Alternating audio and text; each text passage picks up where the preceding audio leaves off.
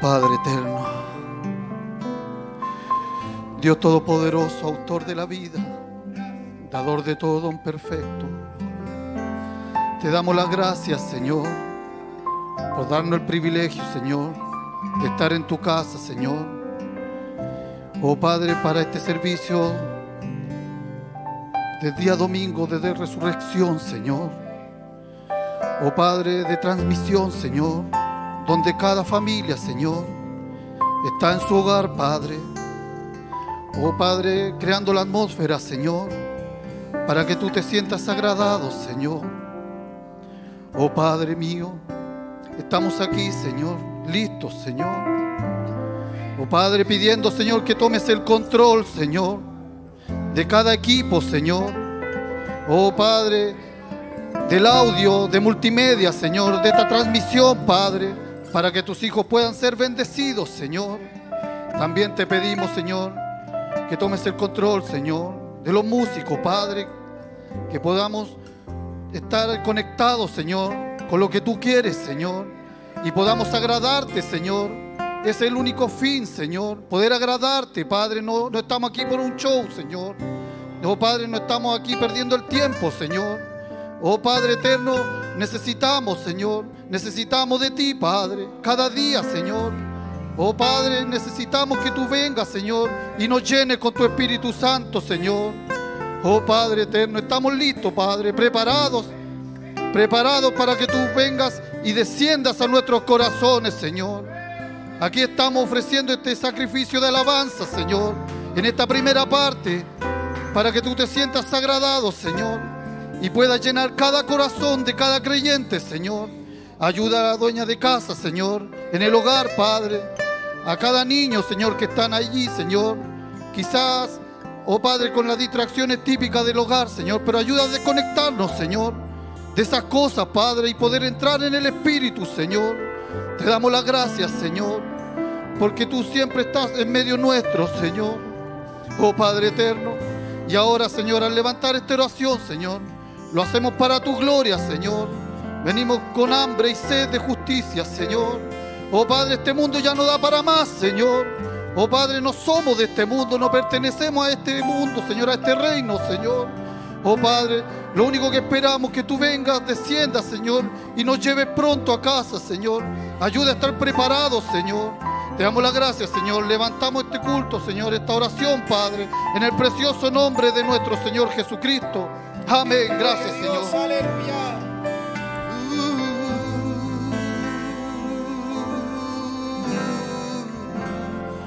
Me sostendrá a mí.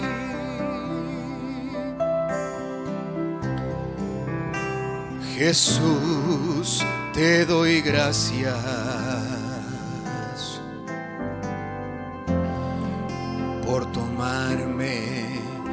de la mano, sí Señor, y por sentirte a mi lado, aleluya, cuando más te necesito,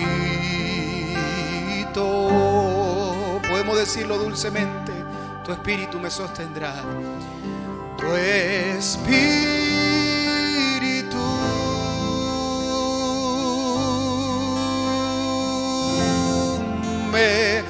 sostendrá. Oh sí, Señor, tu espíritu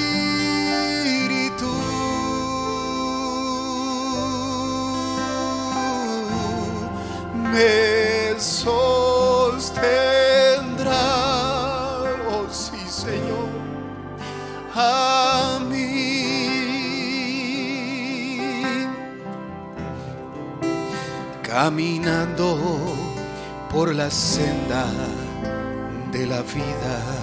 Oh, muchas veces es probada mi fe, muchas veces es probada mi fe. Es entonces, es entonces cuando pienso en tu palabra Oh, me da fuerzas y te alabo. Me da fuerzas y te alabo. Tu espíritu, Señor. Tu espíritu. Oh, sí, Señor. Me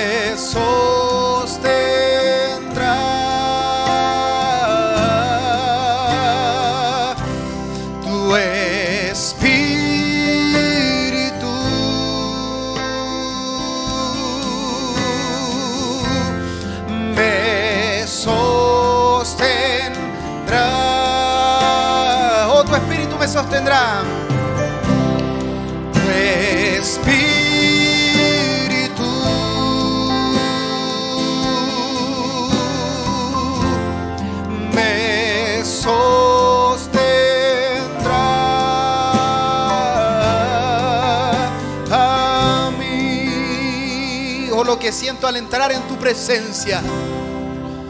Lo que siento al entrar en tu presencia. Oh, nada puede igualarse. Nada puede igualarse. Es allí donde encuentro la virtud. Es allí donde encuentro la virtud y el poder que me renueva. Me renueva. O podemos decirlo, ese espíritu que nos sostiene hoy. Tu espíritu, oh, Él me sostendrá, sí Señor, me sostendrá,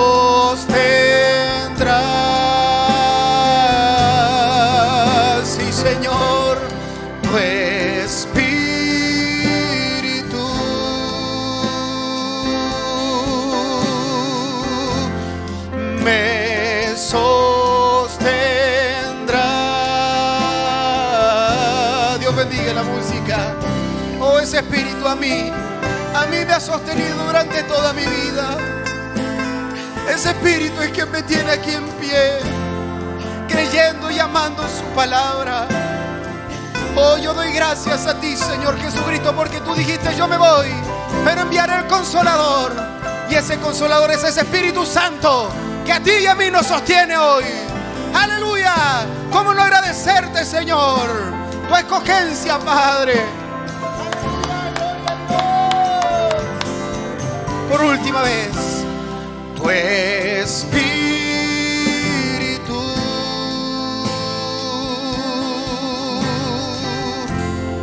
me sostendrá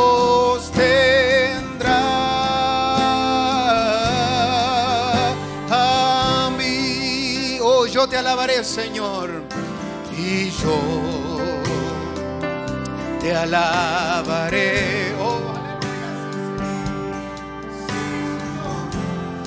Con todo mi corazón.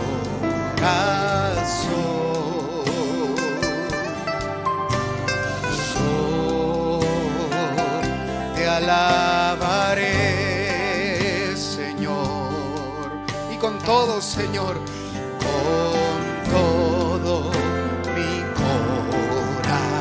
corazón. Hoy en presencia de los ángeles y en presencia de los ángeles.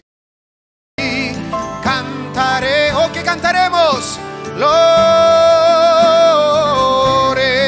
y en presencia, y en presencia de los ángeles a ti. Yo cantaré,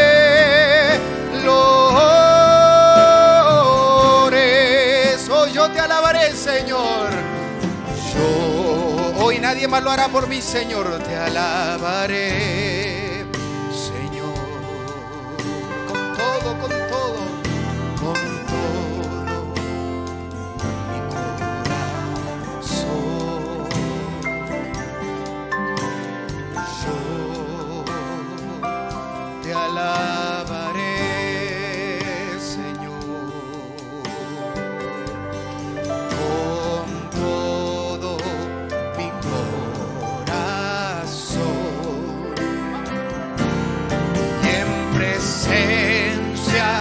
los ángeles a ti cantaré loores. Oh, estamos en presencia de los ángeles hoy y en presencia de los ángeles a ti cantaré lo en presencia de los ángeles bendita presencia y en presencia los ángeles a ti cantaré loores o podemos decir santo santo eres Señor. Santo santo eres Señor. Hoy en el cielo están diciendo santo santo santo Jehová de los ejércitos. Eres digno de alabanza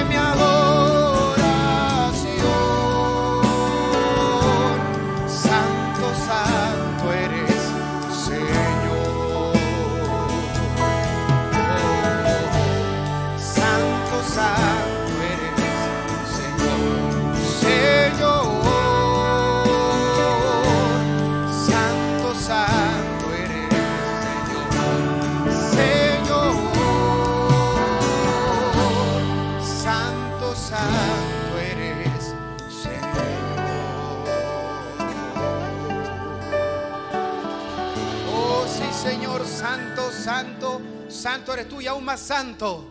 Aún más santo es su nombre. Jehová de los ejércitos, Jehová el fuerte y valiente. Si Él es con nosotros, hermano, ¿quién contra nosotros? Por eso yo hoy, hoy día, en esta mañana, yo santifico el nombre de nuestro Señor Jesucristo. Podemos decir, toma a Dios en su palabra. ¿Cómo dice esta canción? Toma a Dios en su palabra porque mayores obras Dios en ti hará. Aleluya.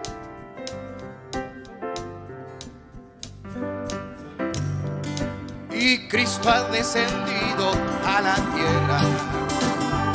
Su simiente viene a vivificar. Su palabra está sembrada en el alma de la novia. Ella será como él a su imagen. Los santos, los santos que en las edades ya partieron. En los balcones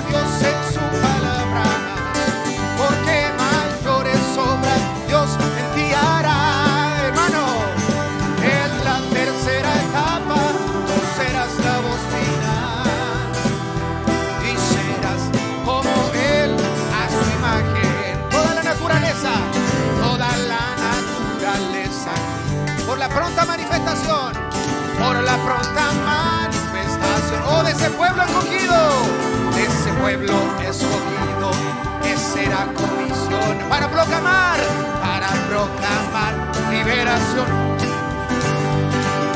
Dios ha hecho la escogencia. A ti y a mí.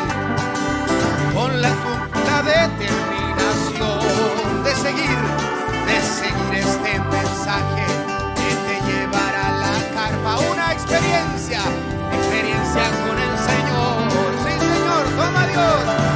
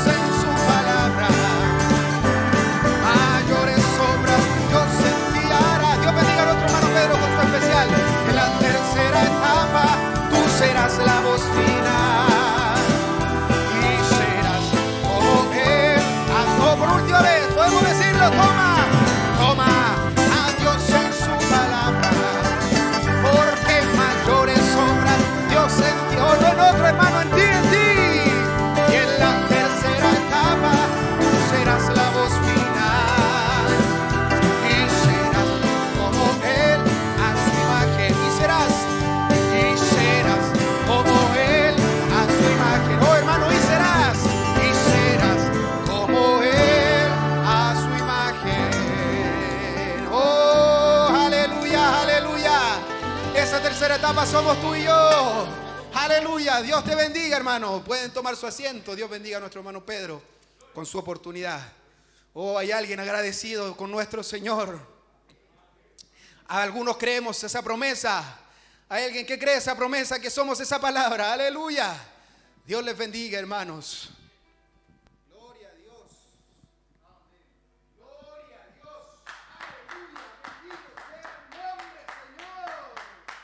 Amén. Dios les bendiga, amados hermanos. Les saludo en el nombre del Señor Jesucristo. A quienes se encuentran conectados ahí a través de, estas diferentes plataformas, en especial a mis hermanos que están conectados a través de Zoom, un gran chalón para ustedes. He pedido la oportunidad de manera diferente a mi hermano Esteban, quien estaba en cargo del devocional el día de hoy, para poder compartir con ustedes un especial y un pequeño testimonio. Dice así en el nombre del Señor Jesucristo en el libro de los Hebreos. Por tanto, es necesario que con más diligencia atendamos a las cosas que hemos oído, no sea que nos deslicemos porque si la palabra dicha por medio de los ángeles fue firme y toda transgresión y desobediencia recibió justa retribución, ¿cómo escaparemos nosotros si descuidamos una salvación tan grande? La cual, habiendo sido anunciada primeramente por el Señor, nos fue confirmada por los que por los que oyeron, testificando Dios juntamente con ellos con señales y prodigios y diversos milagros y repartimientos del Espíritu Santo según su voluntad. Es tremenda esta escritura casi de, salutación que, que escribe Pablo en la carta, la epístola a los hebreos. Dice, es necesario que con más diligencia atendamos a las cosas que hemos oído, no sea que nos delicemos. Esta semana, como quizás para cada uno de nosotros, puesto que luego de un día domingo tenemos tal bendición por medio de la palabra del Señor, a veces no estamos muy al pendiente, a sabiendas de que el diablo se nos arrojará con todo. Y leyendo esto, meditaba en todo lo que a mí en lo personal me tocó vivir esta semana muy difícil, el diablo se nos arrojó. Problemas con temas de trabajo, la casa, una cosa tras otra que se iban generando, que se iban acumulando ahí. Y de esa manera a uno se le empieza a olvidar quizás la tremenda bendición del día domingo y a lo que nos llamaba la palabra del Señor, que era a recordar aquel desde ese entonces que cada creyente tiene que cada creyente guarda en su corazón y que es vida para el alma. Estaba sin darme cuenta, no prestando atención con diligencia a lo, a lo que había oído. Y fíjese lo que dice aquí en el, en el verso 3. ¿Cómo escaparemos nosotros si descuidamos una salvación tan grande? ¿Cómo escaparemos de las acechanzas del diablo si descuidamos de aquel momento glorioso de la salvación. La cual, habiendo sido anunciada primeramente por el Señor, nos fue confirmada por los que la oyeron. Testificando juntamente Dios con ellos. Es tan glorioso todo esto y a veces lo olvidamos, lo pasamos por alto y el diablo se aprovecha de ello, se mete, quizás en medio de una discusión familiar, quizás en medio de los problemas, de las adversidades, y olvidamos lo que somos, aun cuando hemos sido testigos, hemos oído primero la palabra del Señor y luego la confirmación de esta por medio de nuestro propio Dios, nuestro Creador, nuestro Salvador Jesucristo, por medio de prodigios y milagros. Pero qué glorioso es saber que estamos amparados bajo una bendita escogencia.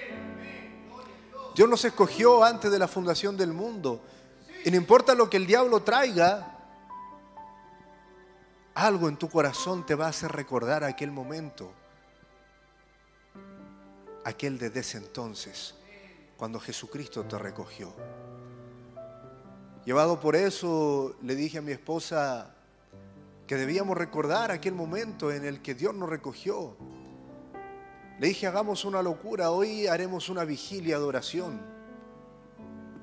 Y oramos, le dije, sin horario, hasta que ya el sueño nos gane.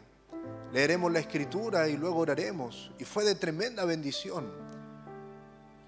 Me recordaba de aquel glorioso momento en mi vida, de cuando fui al altar una vez y le dije al Señor que no me levantaría de, ira, de ahí hasta sentirlo en mi corazón hasta sentir que Él se vaciara completamente dentro de mí. Y estuve peleando en la oración. Y en un momento el Señor descendió. Y todos aquí tenemos una experiencia similar de alguna manera. Dios ha descendido a nuestros corazones.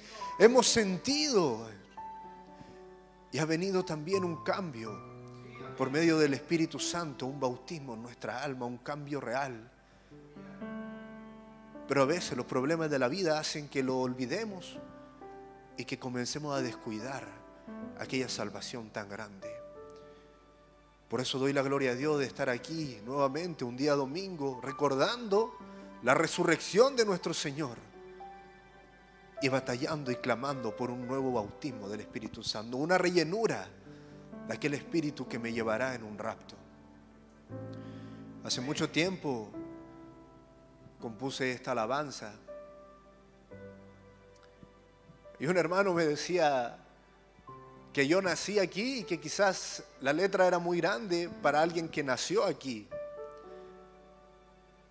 Pero yo le decía que no,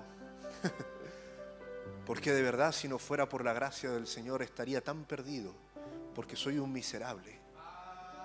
Dios a mí me rescató de estar sepultado en el pecado, en el lodosal más oscuro y eso es algo que todo creyente debe recordar.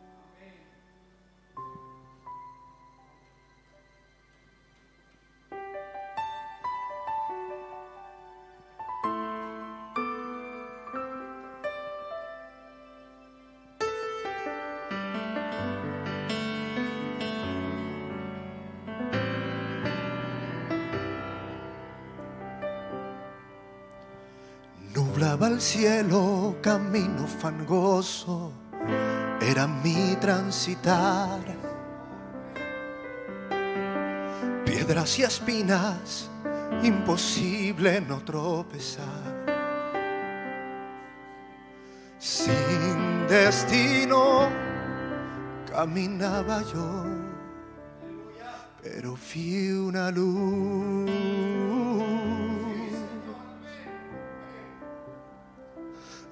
resplandor.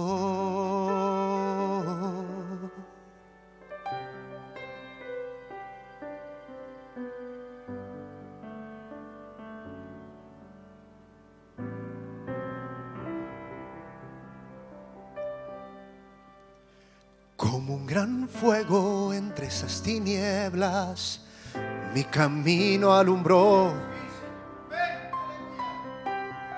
ahogado en el barro del inalcanzable estaba yo. Mas Jesucristo ahí bajó, me recogió.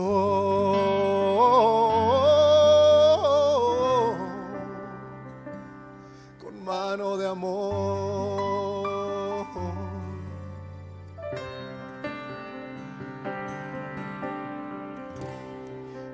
Aquel día cuando Él me encontró. Un desde entonces fue mi vida hizo un cambio para bien. Aquel día cuando Él me encontró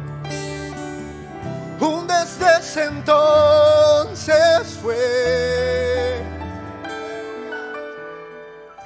Mi vida hizo un cambio para bien. La gracia me alcanzó.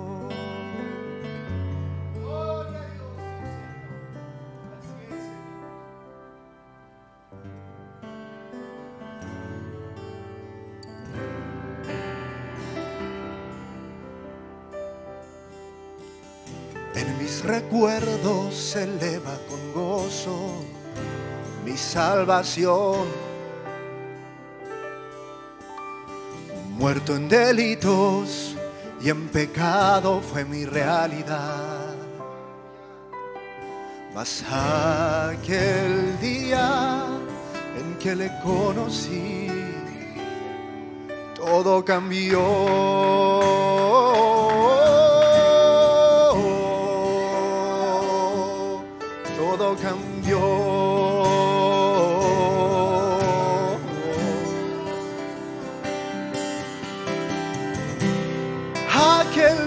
día cuando Él me encontró, un desde ese entonces fue. Mi vida hizo un cambio para bien. Aquel día cuando Él me encontró, desde ese entonces fue. Mi vida hizo un cambio para bien.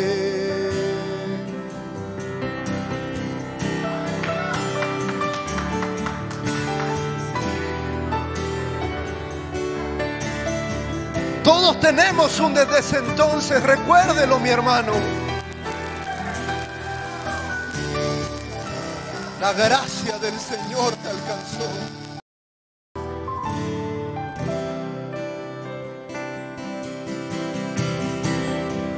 Aquel día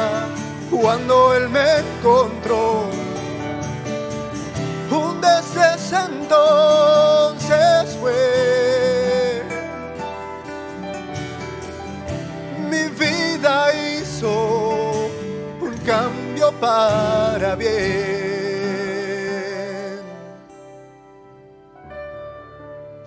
La gracia me alcanzó.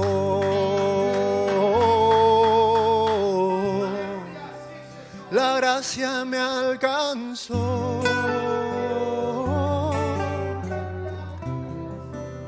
La gracia me alcanzó.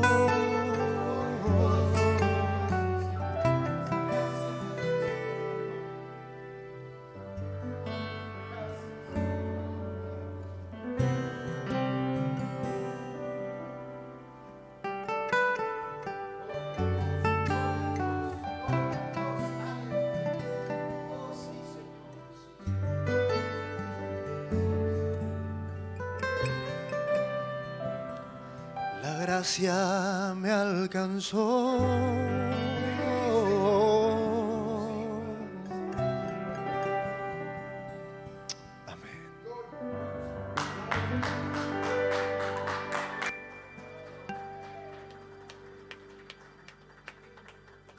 Gloria a Dios. Aún estando en pandemia, nuestros servicios no son cuadrados. Dios siempre de una u otra forma, Él hace algo especial. Cuán fuerte es esa expresión, un desde ese entonces fue. Yo creo que cada uno de nosotros tenemos un desde ese entonces. Desde ese entonces yo puedo decir que Dios cambió mi vida. Mi vida iba rumbo hacia el infierno y de un desde ese entonces Él cambió el rumbo de mi vida hacia eternidad. ¿Y cuál fue esa, esa señal? ¿Cuál fue? Esa cruz, donde Él dio su vida por salvar tu alma, tu vida pecadora, hermano. Aleluya. Ahora estamos tan listos en nuestro corazón. Yo estoy tan listo, hermano.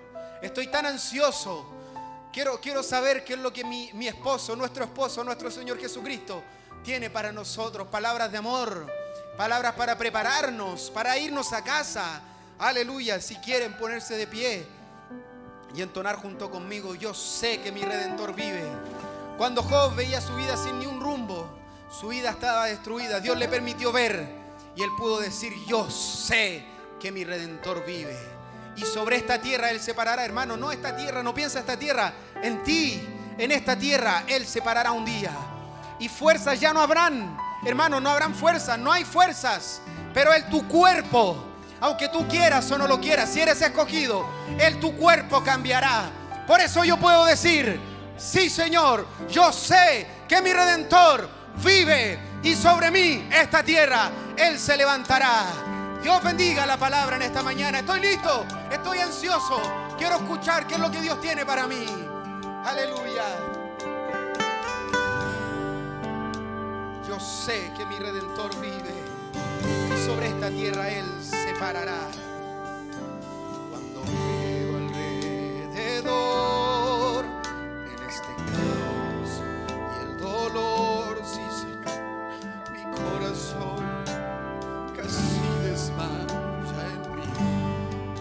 mas al ver su gran poder, al su gran poder, queda fuerzas, queda fuerzas a mi ser. Entonces algo clama hoy en mí, y ese clamor es, yo sé.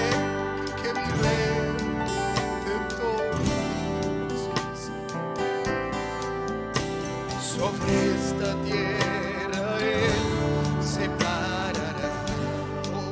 Y aunque fuerzas, hermano, no habrán, y aunque fuerzas ya no habrá, él mi cuerpo cambiará. Yo sé que cara a cara.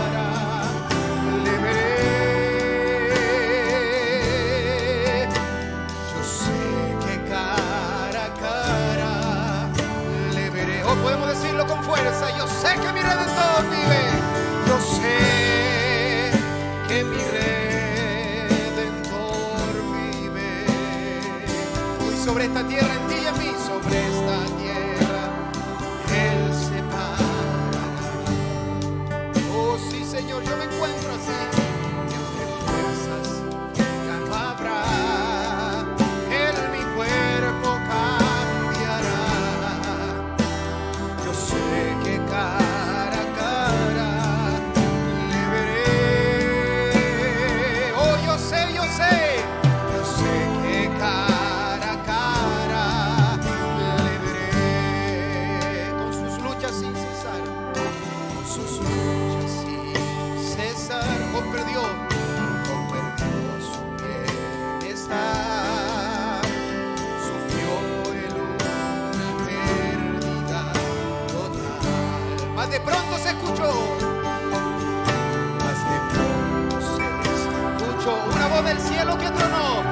Cielo que derramó y qué hizo él y él clamó de todo corazón. Oh hermano y qué fue lo que clamó José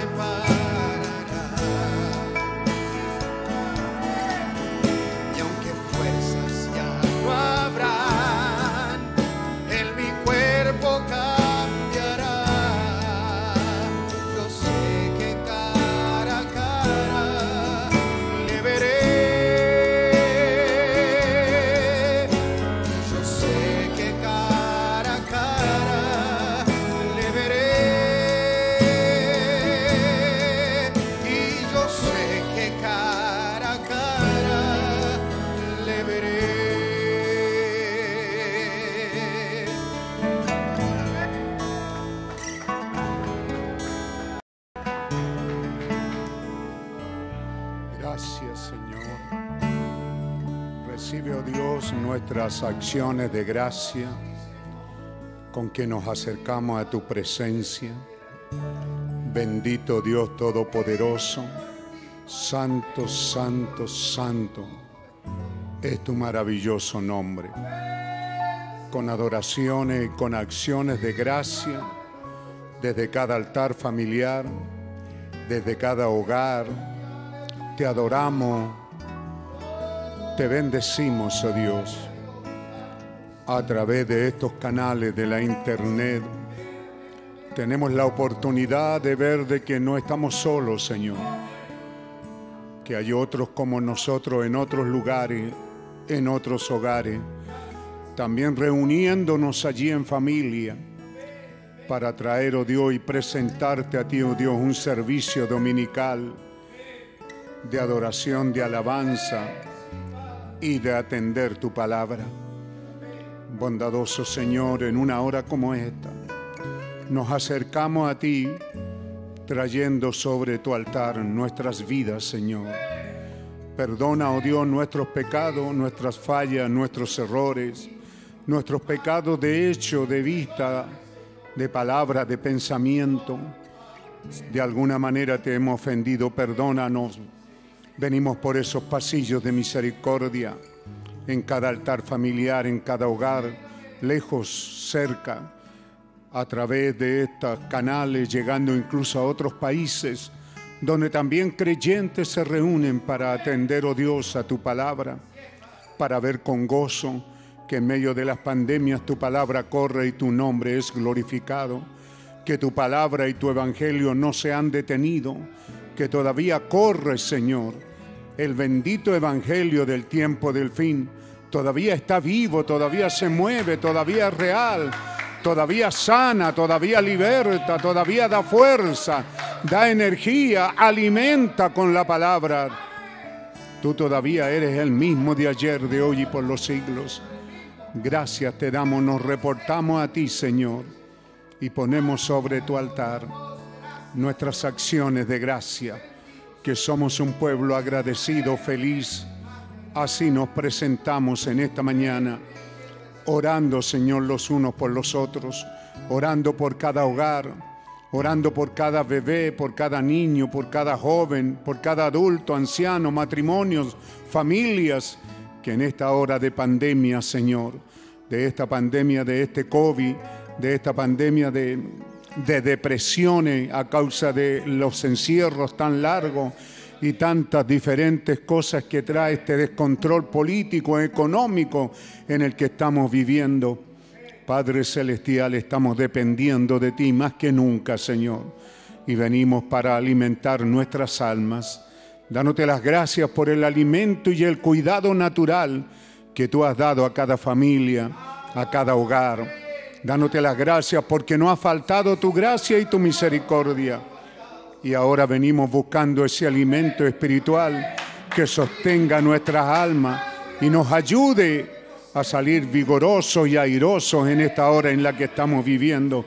Nútrenos, Señor, inyecta de esa sangre preciosa en nuestras vidas, para que todo estado anémico, todo estado depresivo, Señor, pueda quedar en el camino y tú recupere a tu pueblo, que sea vigoroso, sano, con acciones de gracia. Así sea, Padre Celestial. Nos reportamos a ti y te pedimos que tomes el control de lo que resta del camino y tu gracia y tu misericordia sea con nosotros. Gracias te damos, Señor en el bendito nombre del Señor Jesucristo. Amén. Amén. Tomen asiento, hermano, saludarles primero y pedirle a nuestro hermano que está en el inglés que la cita que tendremos será Lucas 24 del versículo 13 adelante. No se lo di para que ahora lo ubique. En primer lugar, saludarles, hermanos, de, este lugar, los que estamos por la gracia de Dios en servicio divino, les saludamos. Nos sentimos, nos sentimos bien estando aquí, pero les extrañamos, extrañamos esas gratas y tremendas reuniones que Dios nos dio, extrañamos el compañerismo, los extrañamos a ustedes también. No son los únicos que se sienten solos y encerrados, en general la mayoría lo estamos.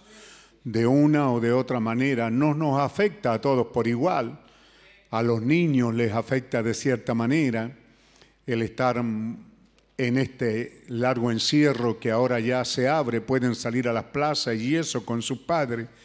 Eh, a los padres también les complica este encierro, a, las familias, al ver que no tenemos estos cultos donde podamos estar presenciales.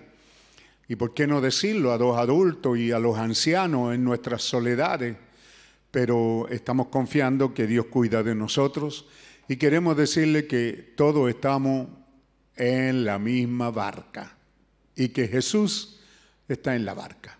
Así que no, este cante no lo, hemos cantado nunca, ¿cierto? No estoy solo, un amigo más que amigo va a mi lado.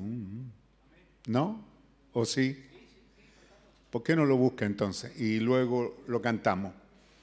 Entonces, hermano, también quiero que nos tomemos un tiempo y no todos, algunos de los amigos de antes, y usted sabe que el profeta dice a medida que los años pasan, nos vamos dando cuenta que también nos vamos quedando solos, porque nuestros amigos de antes, con los que corrimos y jugamos, muchos de ellos ya se han ido a casa. ¿Ah? Esa es la vida que vivimos aquí y queremos hacer un recuerdo desde este lugar y en especial este ministerio y especial mi familia hacia nuestra hermana Elba Rosa y Nostrosa y Nostrosa, quien a la edad de 83 años, el viernes recién pasado, se fue a casa a la edad de 83 años. Había estado muy delicada de salud los últimos 15 años.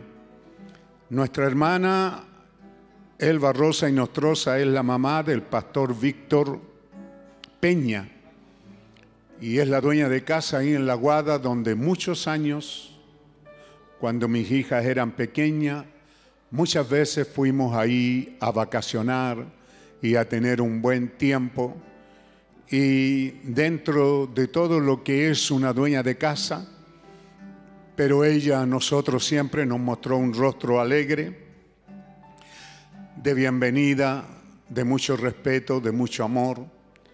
Ella nos cedía con su esposo, nuestro hermano Peña, ¿verdad? Eh, José, eh, su dormitorio, su pieza, y ahí dormíamos, teníamos un buen tiempo Ahí en la Guada, en esa cocina campesina, pasamos muchos días muy alegres, comiendo muy felices en el calor de esa cocina y de la familia.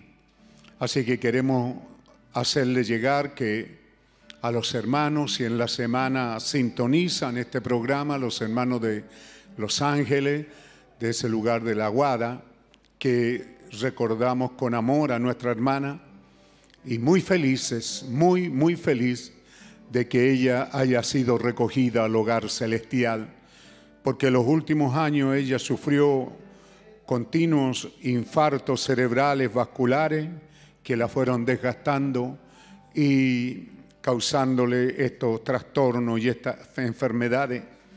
Ella estaba hospitalizada al momento de la partida. Así que por eso digo, estamos felices Felicitamos al hermano Peña porque mamá ya se ha reunido con papá en casa, ¿verdad? Y también a toda la familia de ese lugar un saludo y un recuerdo. Cada uno la recordará de una manera. Algunos nietos la recordarán que, que a lo mejor los reprendió, los corrigió. Pero yo recuerdo que ella nos acogió muchas veces que pasamos. A veces pasábamos por ahí hacia el sur, hacia Freire hacia otros lugares y ellos siempre nos recibían con amor y siempre que llegábamos ahí preparaban el comedor para hacer un culto. Siempre recibieron el ministerio con mucho amor y luego, como digo, ella ya estaba en Los Ángeles con su hija, con sus hijos, sus nietos. Así que un saludo a todos ustedes. Algún nieto que oiga esto, ojalá que Dios pueda tocar su corazón y tomar el lugar que ella dejó y pararse del lado del Señor. Dios le bendiga entonces a la congregación de Los Ángeles, del pastor Víctor Peña. Dios bendiga a la familia, Dios les consuele y Dios les dé esta alegría de saber de que nuestra hermana a esta hora, hoy día, domingo, ya está en casa. Dios les bendiga. Un saludo a ustedes, hermano. Amén.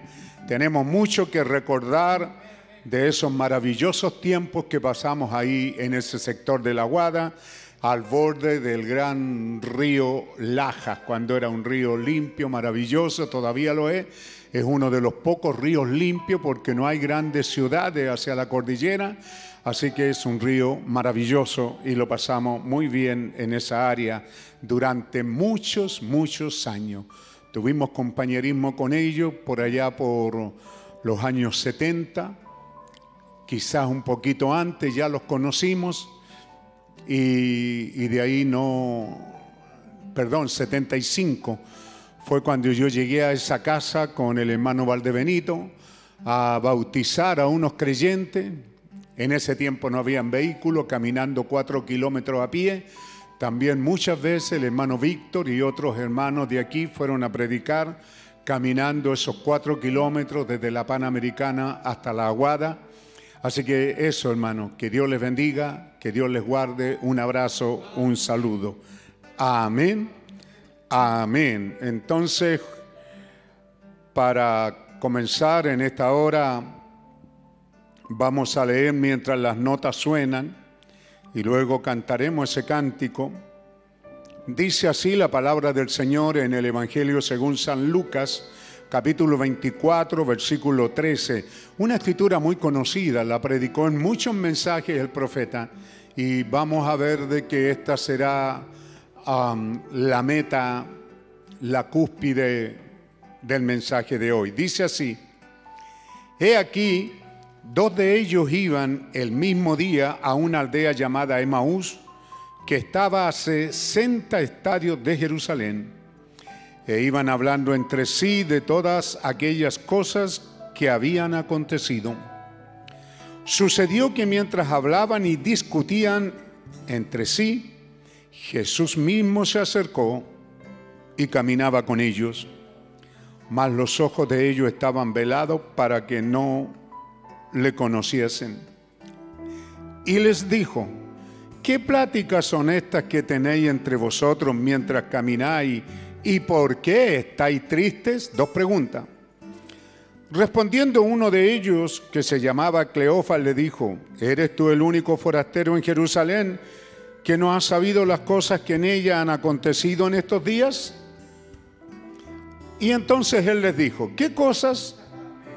Y ellos le dijeron de Jesús Nazareno, que fue varón profeta, poderoso en obra y en palabra delante de Dios y de todo el pueblo y cómo le entregaron los principales sacerdotes y nuestros gobernantes a sentencia de muerte y le crucificaron. Pero nosotros esperábamos que Él era el que había de redimir a Israel.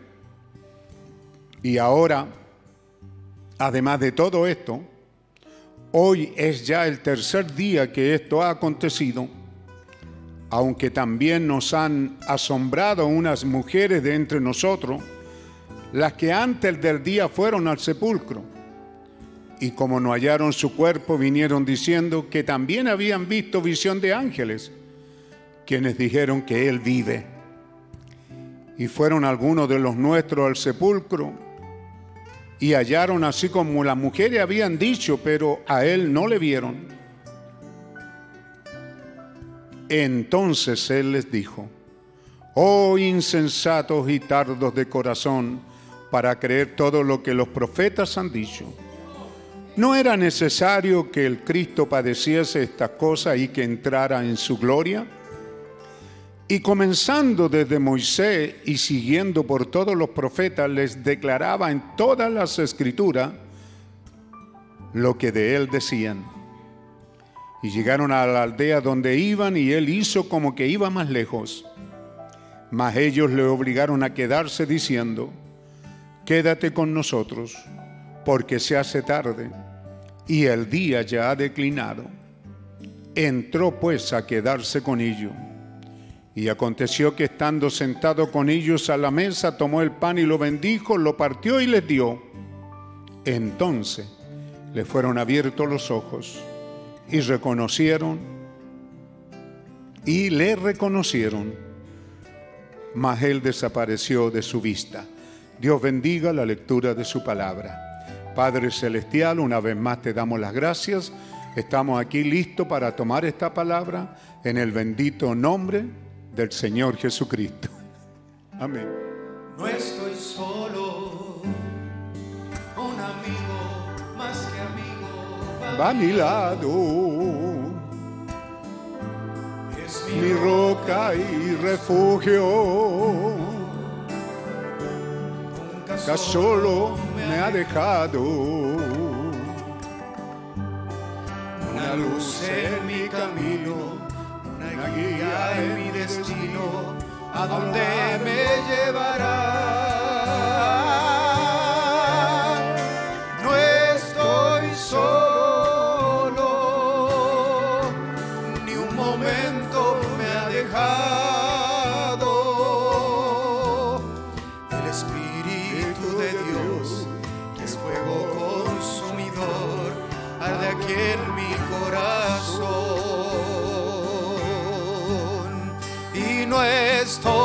Solo, nadie quiso acompañarme a donde voy. Pero Jesús va conmigo y es mi amado Salvador. No estoy solo, ni un momento me ha dejado.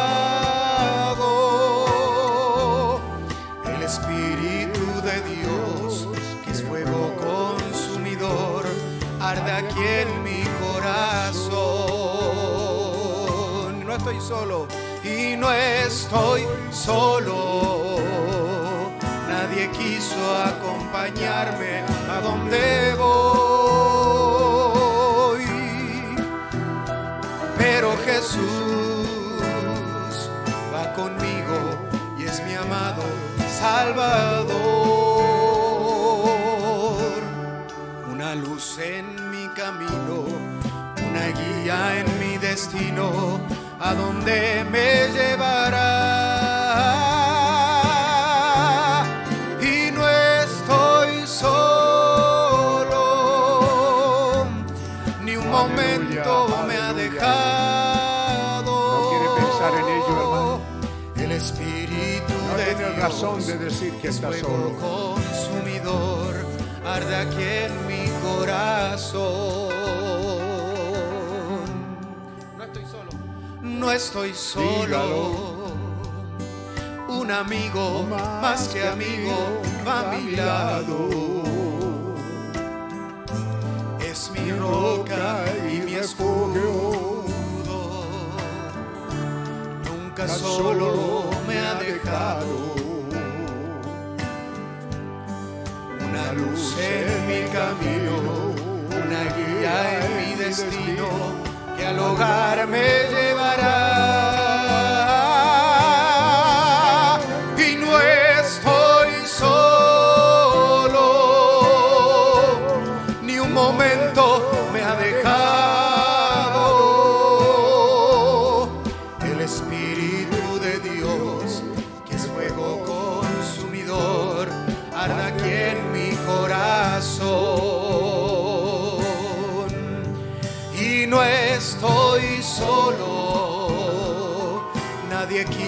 Acompañarme a donde voy. Pero Jesús va conmigo y es mi amado Salvador. Una guía en mi destino, una guía en mi destino, a donde me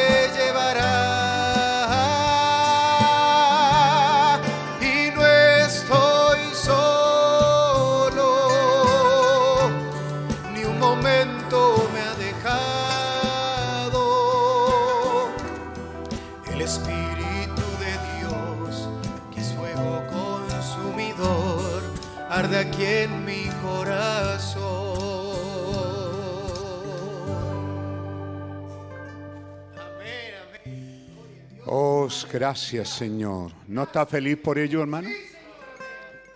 Este ha sido más que un año muy largo y humanamente muy solo. Pero pasa el tiempo y en medio de estas soledades nos damos cuenta que Él nunca nos ha dejado. ¿No es maravilloso pensar en ello? Que Él siempre ha estado a nuestro lado. Que Dios nos ayude a consolidar, a establecer en nuestros corazones esta bendita hora, este bendito día, este bendito tiempo que estamos viviendo. Y que Dios nos ayude a amar la bendita porción de la palabra de Dios para este día. Que Dios le permita a usted amarlo y saber que tenemos un mensaje. Y no sé, pueden ser 1200, 1300 mensajes. Un tiempo tan extraño, pero también extraordinario. Como usted puede entrar a esos canales y a esas páginas y tiene acceso a todo el mensaje. Quizás alguien de usted en su casa pueda decir, como conversaba ayer con uno, con los hermanos predicadores, pastor, ¿por qué no predica esto? ¿Y por qué no predica esto otro? Todo lo que usted quiera está en el mensaje. Usted puede poner la cinta, puede sentarse a leer. Las estadísticas dicen que Chile no es un país lector.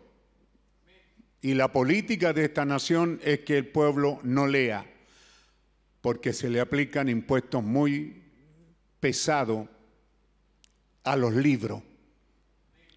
Pero se abrieron estas páginas y entonces podemos tener acceso a libros sin tener que comprar el libro o sin tener que ir a la biblioteca.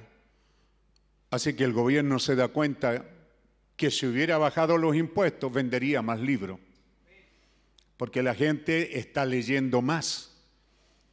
La gente sensata, la gente sana, la gente aún en el mundo que no está contaminada con estas eh, redes sociales, no se deja guiar por las redes sociales que están mal manejadas, ellos leen, compran más libros. Usted no tiene que comprarlos, le llegan gratuito a su mesa. Solo tiene que pedirlo, solo tiene que pasar por aquí y comunicarse con los encargados.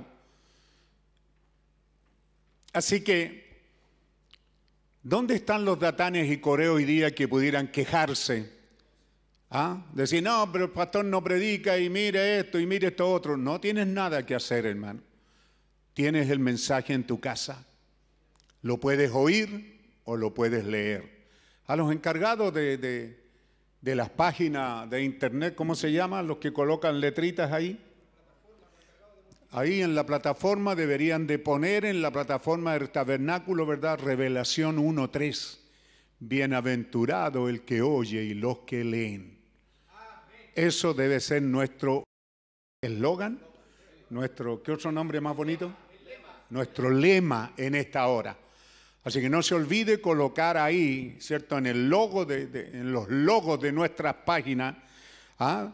donde quiera que vaya, la radio, en todas partes coloquen ese logo. Bienaventurado el que lee y los que oyen las palabras de esta profecía. Así que es usted un bienaventurado, está oyendo y está leyendo. Porque ahora cuando venimos a la iglesia, ¿cierto? Venimos porque el Dios del cielo estableció que viviéramos en familia, porque Él es un Dios de familia, ¿verdad?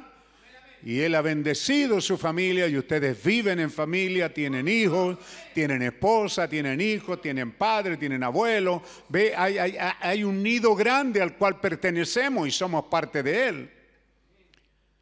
Qué triste es cuando los abuelos a veces son jóvenes y ya están gruñones y no dejan que sus hijos los vayan, sus nietos los vayan a ver.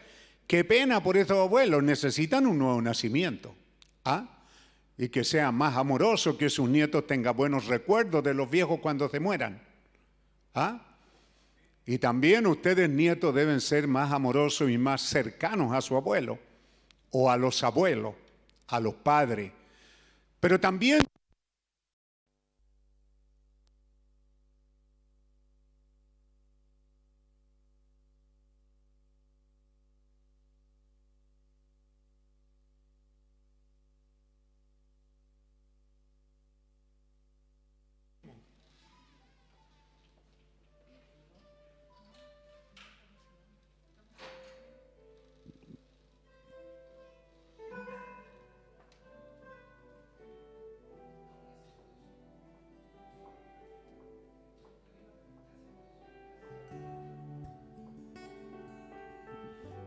hermano Juan estuvo ayer trabajando, ¿verdad? Así que esto puede ser como consecuencia que quedó por ahí saltando. ¿Ah? ¿Dónde quedé? Me quedé en una palabra que iba a decir. ¿Esto es de ayer o de hoy? Parece que es de ayer.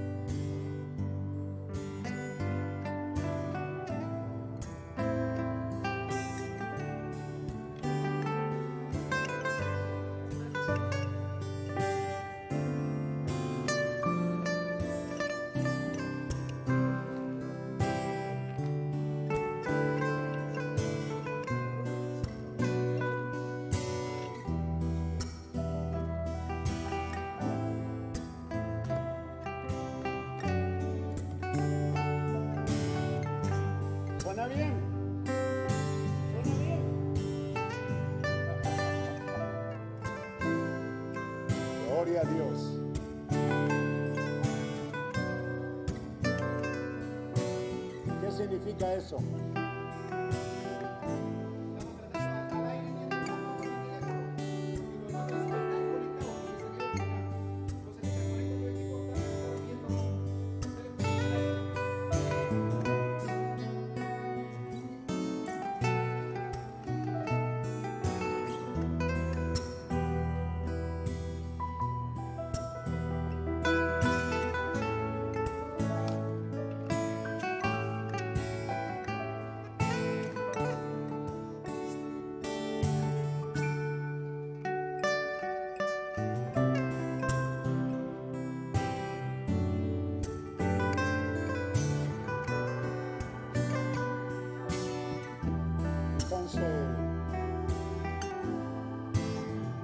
Tener que tener una cosa de emergencia así, porque se puede hacer con los celulares.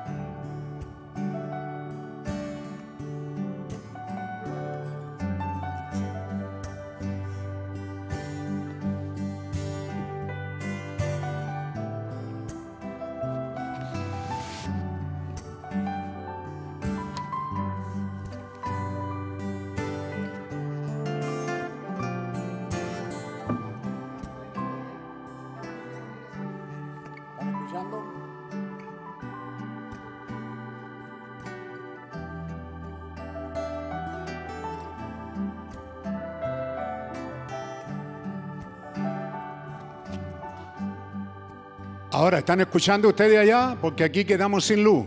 Bien, ¿cuánto más? Ahí quedamos. ¿Cuánto más la iglesia? Si Dios nos ha dado el ser familia, si después del gran Elohim, allá en Génesis, Él se presenta como el gran Elohim, el todopoderoso, el omnipotente. Lo siguiente que Él hace es presentarse como Jehová, un Dios en familia. Así que el hecho de ser una familia nos ata, nos hace sentir bien, es algo placentero, es algo gozoso, es algo feliz que Dios nos da cuando tenemos familia y que triste es cuando esa familia no existe. Hay algunos de ustedes que están solos y buscan alguna familia donde reunirse, donde estar, porque necesitamos esto. Nos necesitamos, Dios nos hizo en compañerismo. ¿Cuánto más Dios quería que fuéramos parte de una iglesia? Y al ser parte de una iglesia, Él solo tenía un propósito. Al presentar esta escena, quiero decirles que el propósito de hacer esto, de traer este mensaje, el propósito de hacer esto es que estoy aquí para ayudarlos. Y si no puedo ayudarlos a hacer algo por ustedes, hacer la carga de la vida un poquito más feliz para los cristianos. Entonces, a mí me gusta fijarme, se fija en este mensaje que Dios nos ha dado por un profeta, en esos detalles que están, el por qué predicó tal mensaje, qué es lo que había en el corazón del profeta, del mensajero, del pastor, del ministro cuando está predicando un mensaje. Y aquí eh, en el corazón de él es que él dice, recuerden, estoy aquí para ayudarlos ayudarlo a que la carga de los cristianos sea un poquito más fácil. ¿Se da cuenta? Entonces, cuando tenemos una iglesia y tenemos un ministerio, ciertamente es para ayudarnos. ¿ah? Ayudarnos a continuar con esta buena caminata que Dios nos ha dado. El viernes recién pasado estuvimos hablando, ¿verdad?, acerca de la última señal. Así que repáselo. La última señal a la iglesia. La última señal a la edad de la Odisea. La última señal a la séptima y final edad. Y esa edad no somos nosotros, son el movimiento pentecostal. Esa es la última eh, movimiento de Dios, es la séptima edad de la iglesia, la séptima cierta manifestación de la iglesia en la tierra y Dios le da una señal, una súper potente señal a la iglesia. No se olvide. Revelación 3.14, ¿verdad? Está hablando y escribe al ángel de la iglesia en la Odisea. Así que tenemos ahí un ángel en la Odisea. Y Apocalipsis 17 dice en los días de la voz. A ver qué tal si anotan esto y ustedes también, alguien que me ayude, anote ahí, la voz. En los días de la voz ¿Se da cuenta? Ahora está poniendo énfasis en algo. ¿ah? Que la señal es a la iglesia, es a la edad de la Odisea y en los días de la voz. ¿Ven? Ahora, si en los días de la voz todo el misterio de Dios habría de ser dado a conocer, entonces sabemos que eso es de exclusividad de profetas. ¿Se da cuenta? Así que entonces este séptimo ángel tenía, lo venimos diciendo por 45 años, pero lo seguiremos diciendo. ¿Ah? Entonces este séptimo ángel tenía que ser un profeta, de acuerdo a las profecías bíblicas del Antiguo Testamento, Amós 3:7, no hará nada el Señor Dios Todopoderoso, no hará nada el gran Jehová, si Él va a hacer algo, escuche bien, ¿va a hacer algo ahora? ¿Está esperando por algo usted? ¿Sí? una resurrección, una transformación, un rapto. Si Él va a hacer algo, entonces tiene que dar primero un profeta. Así que de uno más dos son tres, de, dos más uno son tres. De la misma manera le va a dar lo mismo. Significa que si Dios va a hablar al pueblo, tiene que haber un profeta. Y al revés, si hay un profeta en la escena, es porque Dios va a hablar a su pueblo. Y es ahí donde estamos, ¿verdad? Es ahí donde venimos del domingo pasado, estuvimos hablando cómo este profeta es enviado al evangelismo. Para los que conocen el mensaje, haz la obra de evangelista. Y él recorre la tierra dando algo de siete vueltas, yendo a diferentes partes del mundo con un evangelismo mundial y un poderoso ministerio de sanidad divina, porque la orden del Dios era haz, no era un evangelista, le dijo haz la obra de evangelista. Él partió siendo un predicador y un pastor local. Pero luego Dios le dijo, sal al campo y haz la obra de evangelista. Y una vez que fue conocido en el mundo, que fue bien conocido en el mundo, entonces ahora él se vuelve dándole la espalda a la audiencia y empieza el discernimiento. ¿Por qué? Para mostrar al mundo que hay un profeta. Esa actitud. Eso, lo que estaba pasando allá en los 60, estaba diciéndole al mundo, hay un profeta, y si hay un profeta, es porque hay una voz de Dios que tiene que suceder. Por eso que no nos cansamos de citar estas escrituras, que este profeta reunía ciertas características. Malaquías 4:5, ¿cierto? Está hablando de aquí yo os envío a Elías el profeta antecito, antes del día grande y terrible de Jehová. Malaquías 4 está hablando de este día final. Y dentro de este día final aparecería Elías. Entonces, esta profecía de Amós que dice que no hará nada el Señor sin revelar a sus siervos los profetas, este profeta que habría de venir era Elías.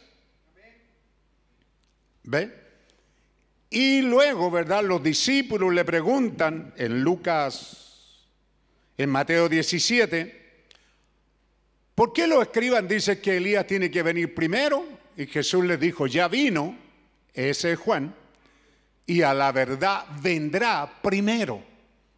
Dios no juega con la palabra. Uno dice, no, es que a lo mejor se equivocó, se confundió. No, Señor.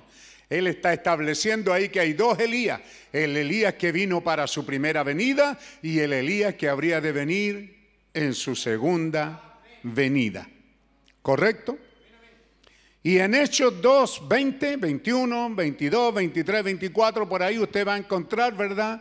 Que es necesario, porque Cristo nos fue prometido que volverá. ¿Pudiera aparecer esa escritura? ¿Alguien me puede ayudar? Ustedes saben que yo soy un predicador chavado a la antigua y no me jacto de ello. Así que arrepentido, versículo 19, y convertido para que sean borrados vuestros pecados y para que vengan de la presencia del Señor tiempos de refrigerio. Avivamiento tras avivamiento.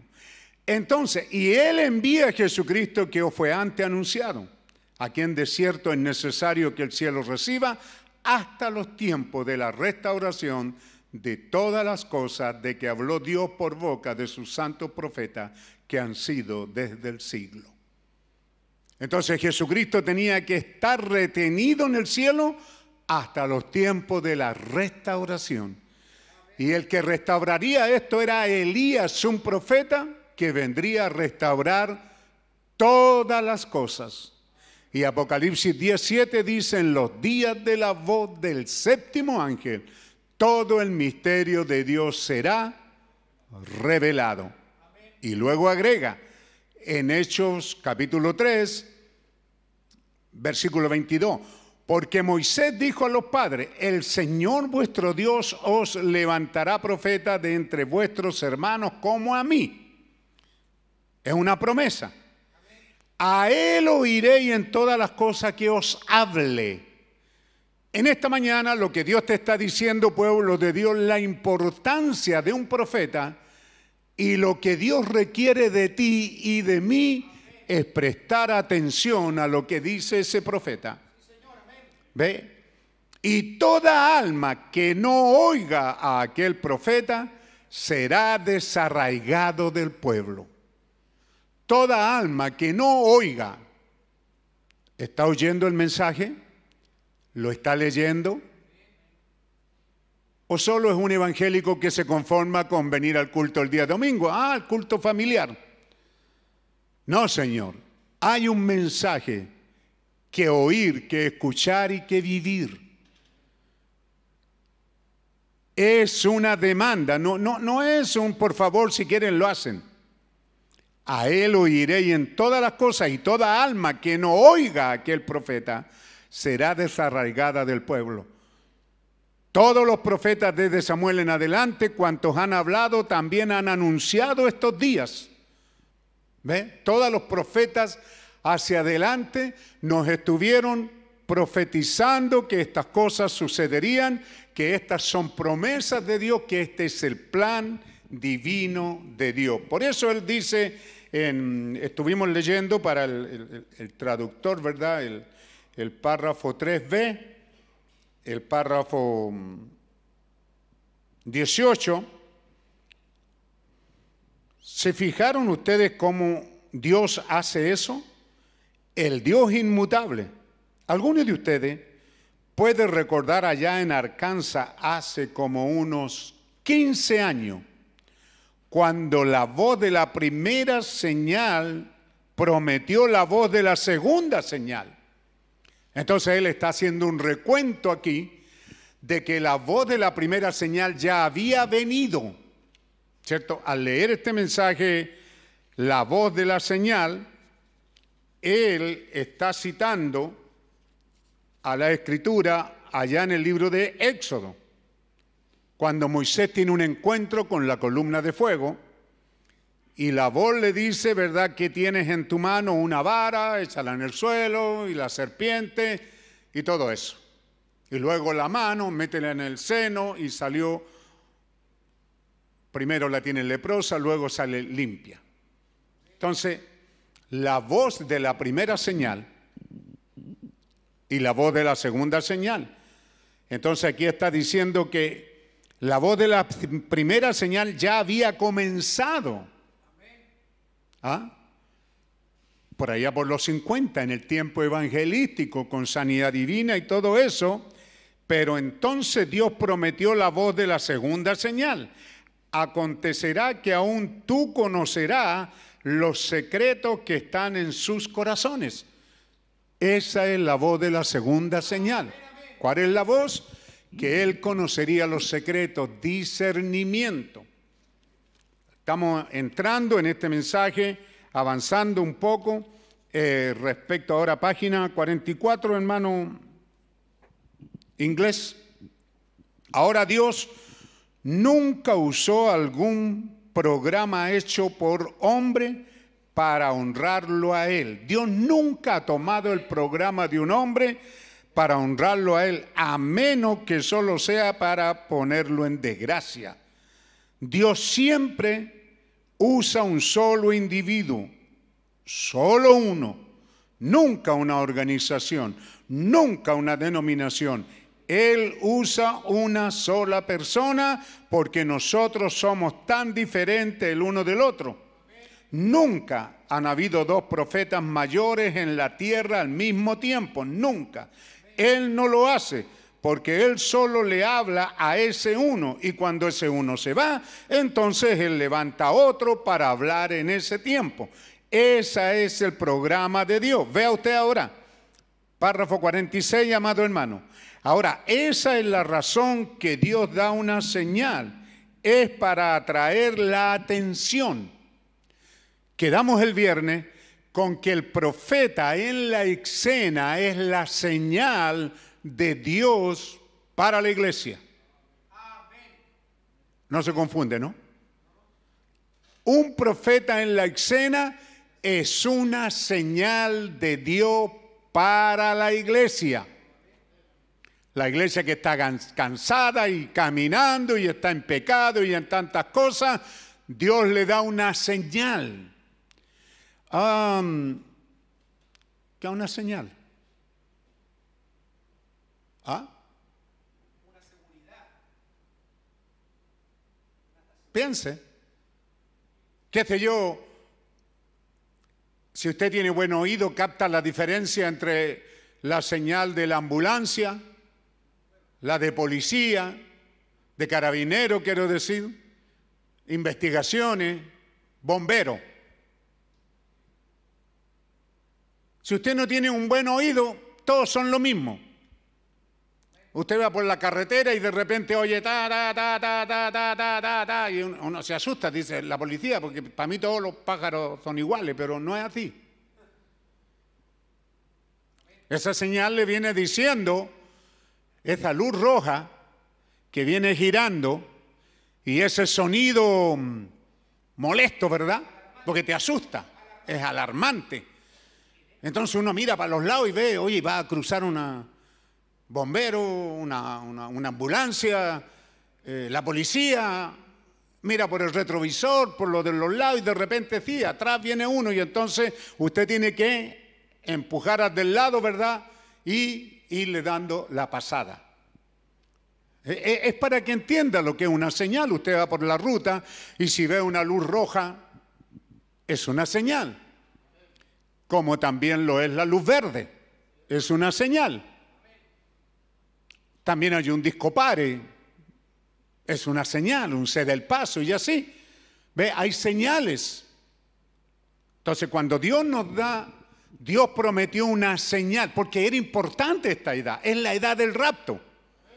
Entonces Dios tenía que darnos una señal y el profeta de Dios es una señal a la iglesia, a la séptima edad de la iglesia, a la edad de la Odisea es una señal. ¿Correcto? Y esta señal es para atraer la atención. Estoy en el párrafo 46 todavía. ¿Ve? Esa es la razón que Dios da una señal, es para atraer la atención de la gente. Para eso es que es la señal, es para atraer la atención. Una y otra vez le dice, lo dice. Él da estas señales para atraer la atención y una vez que... Punto, aparte dice, y luego, cuando Él toma la atención de la gente, entonces la voz de la señal empieza a hablar.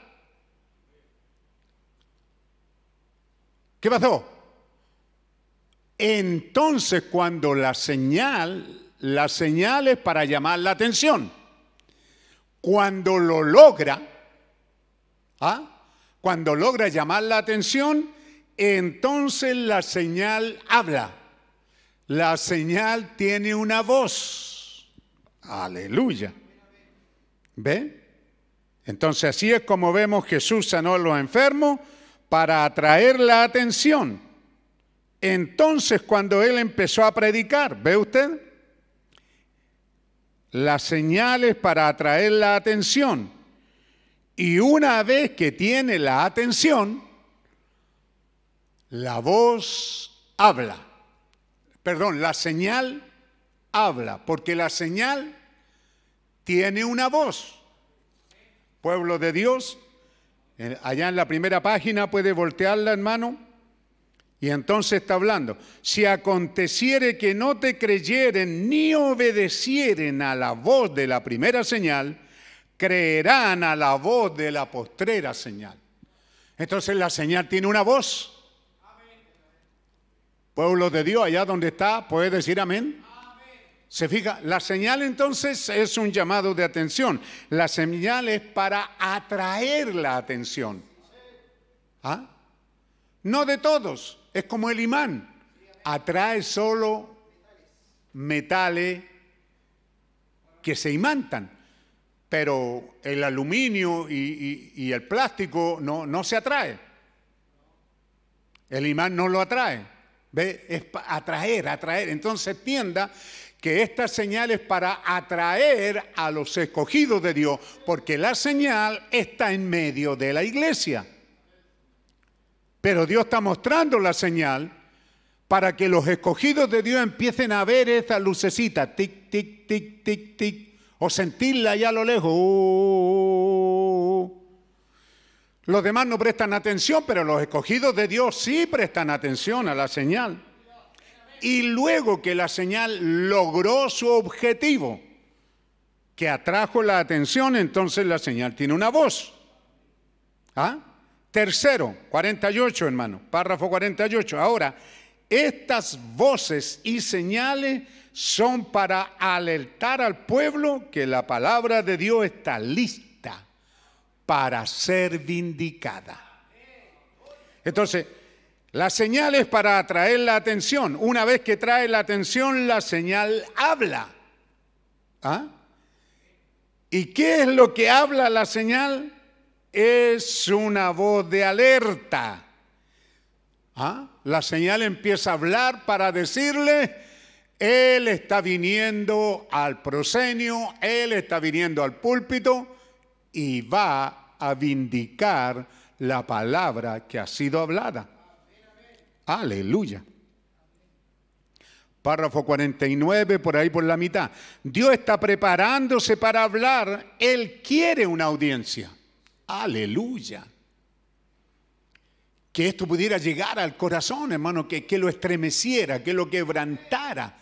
Dios necesita una audiencia. Dios necesita gente que lo oiga. Se fija que hay cotorra en la iglesia que hablan, no paran. Ustedes igual, algunos de ahí mirándose, conversándose.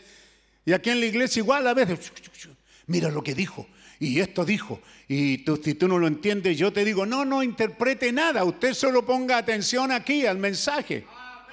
Sí, señor, amén. Cierto hermano ahí dice Basualto Sandoval. ¿Alec? Sí, Alexander Basualto. Ah, ya. Sí, porque lo veo conversando para el lado, pues amigo. Entonces significa que... ¿Ah? No se olviden que tengo una pantalla grande aquí.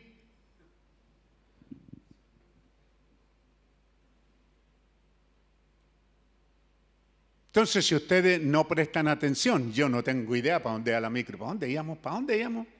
¿Ah? Yo necesito una audiencia. ¿Se da cuenta? Usted entretiene. Por eso que el profeta dijo, pongan atención.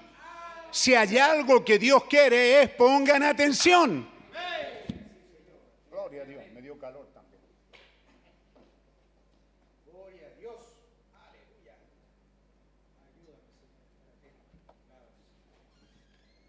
No puede sentir la voz. ¿Cómo es? Es la voz de mi amado. ¿Ah? Es la voz de mi amado. Él necesita una audiencia.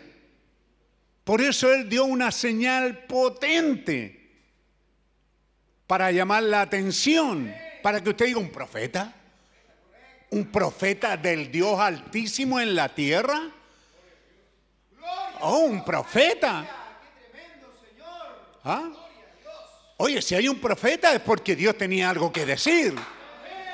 para que haya un profeta en la tierra es porque Dios tenía algo importante que decirle a la gente. Las demás cotorras, cállense. Dios tiene algo que decir. Qué tremendas palabras son estas. Dios está preparándose para hablar. Él quiere una audiencia. Él necesita a alguien, alguien que va a escuchar lo que Él va a decir. ¿Ven? Ahora siempre hace eso. La palabra los alerta de la señal. La señal es una alerta para atraer la atención de la gente que la palabra está preparándose para hablar. Entonces, cuando vemos a Malaquías 4.5, cuando vemos a William Branham, 1960, volviéndose, dándole la espalda a la audiencia y discernir, es Dios mostrando con su dedo al mundo que hay un profeta. Un profeta de Dios. Y un profeta de la palabra tienen que sacarse esa idea religiosa, pentecostal, católica, canuta, de que el santito, de que eh, las tres niñas que vieron a la Virgen, que ve usted cómo lo hicieron leso aquí en los días del señor Pinochet, ah, ese hombre que llevó a esa cantidad de gente al cerro ahí porque veía a la Virgen. ¿Se da cuenta cómo tiempo después se probó que eso fue una burla para todo el mundo? Una cosa política que se levantó. Pero ahí estaba la gente. Y así también hay gente que viene al mensaje y viene con esa mentalidad. Una mentalidad religiosa, hermano. Si, si hay un profeta en la escena es porque Dios va a hablar. Si Dios va a hablar es porque tiene que haber un profeta. De ida y vuelta. Fíjense, Él va a hablar por su palabra prometida. ¿Ve? La palabra que Él dijo que va a hacer. Cuando Él llama a Moisés a la salsa ardiendo, lo primero que le dice, no te saques el sombrero, le sácate los zapatos. Estás en una presencia santa. Y luego encontramos que Dios ahora se dirige a él, ¿cierto? Y le dice, tienes que ir a hablar al pueblo, porque yo he oído su clamor y he visto que es el tiempo. Pero yo no puedo hacer nada si no tengo un profeta, así que ese eres tú. Moisés dijo, yo no. Yo no califico, yo soy tartamudo, yo soy débil, yo soy esto, yo soy lo otro. Presentó seis excusas Moisés. ¿Usted cree que Dios lo escuchó y dijo, pobrecito, pobrecito Moisés? No, Moisés, Dios, Dios, Dios le dijo, no tengo nada que ver con tu excusa. Yo soy Dios. ¿Dónde estás parado? ¿En Tierra Santa? ¿Hay algo difícil para mí? ¿Hay algo que yo no pueda hacer? ¿Acaso yo no le di boca y lengua al tartamudo y... ¿Ve? ¿Cuál es la excusa que tú presentas? Pero lo que, lo que queremos decir es que Dios estaba a punto de hacer algo, de hablar su palabra y traerla. Dos cosas. Hablarla y traerla a cumplimiento.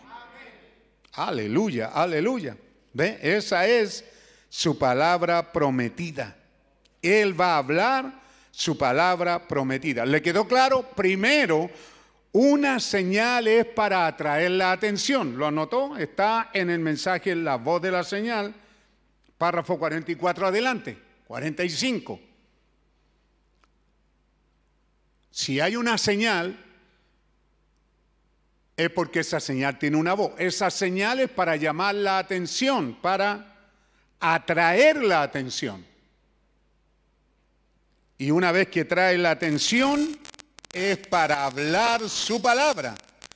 Y cuando es una, oye hermano, qué perfecto, ¿verdad? Y cuando habla es una advertencia. Y es raro que nosotros sigamos haciendo nuestra clase de vida y razonando y pensando que lo hacemos mejor. Pero note, es una advertencia. Dios nunca cambia. 57, hermano. Él siempre lo hace de la misma manera. La venida de un profeta es una señal que Dios está listo para hablar. Aleluya. Párrafo 57. Dios nunca cambia. Él siempre lo hace de la misma manera. La venida de un profeta es una señal que Dios está listo para hablar. Si vemos un profeta, si decimos que William Brancan es un profeta, es una señal, es un, ¿qué dijimos? Un llamado de atención. ¿Ah? Para atraerla es una señal que despierta, es alarmante, despertadora cuando habla de la trompeta. No es una trompeta que toca una cosita suavecita, no, es alarmante es, molesta. ¿Para cuántos, ¿Para cuántos quizás es molesto oír las mismas cosas? Es molesta. ¿O cambia? ¿Ah? ¿Qué va tocando la ambulancia mientras va sonando?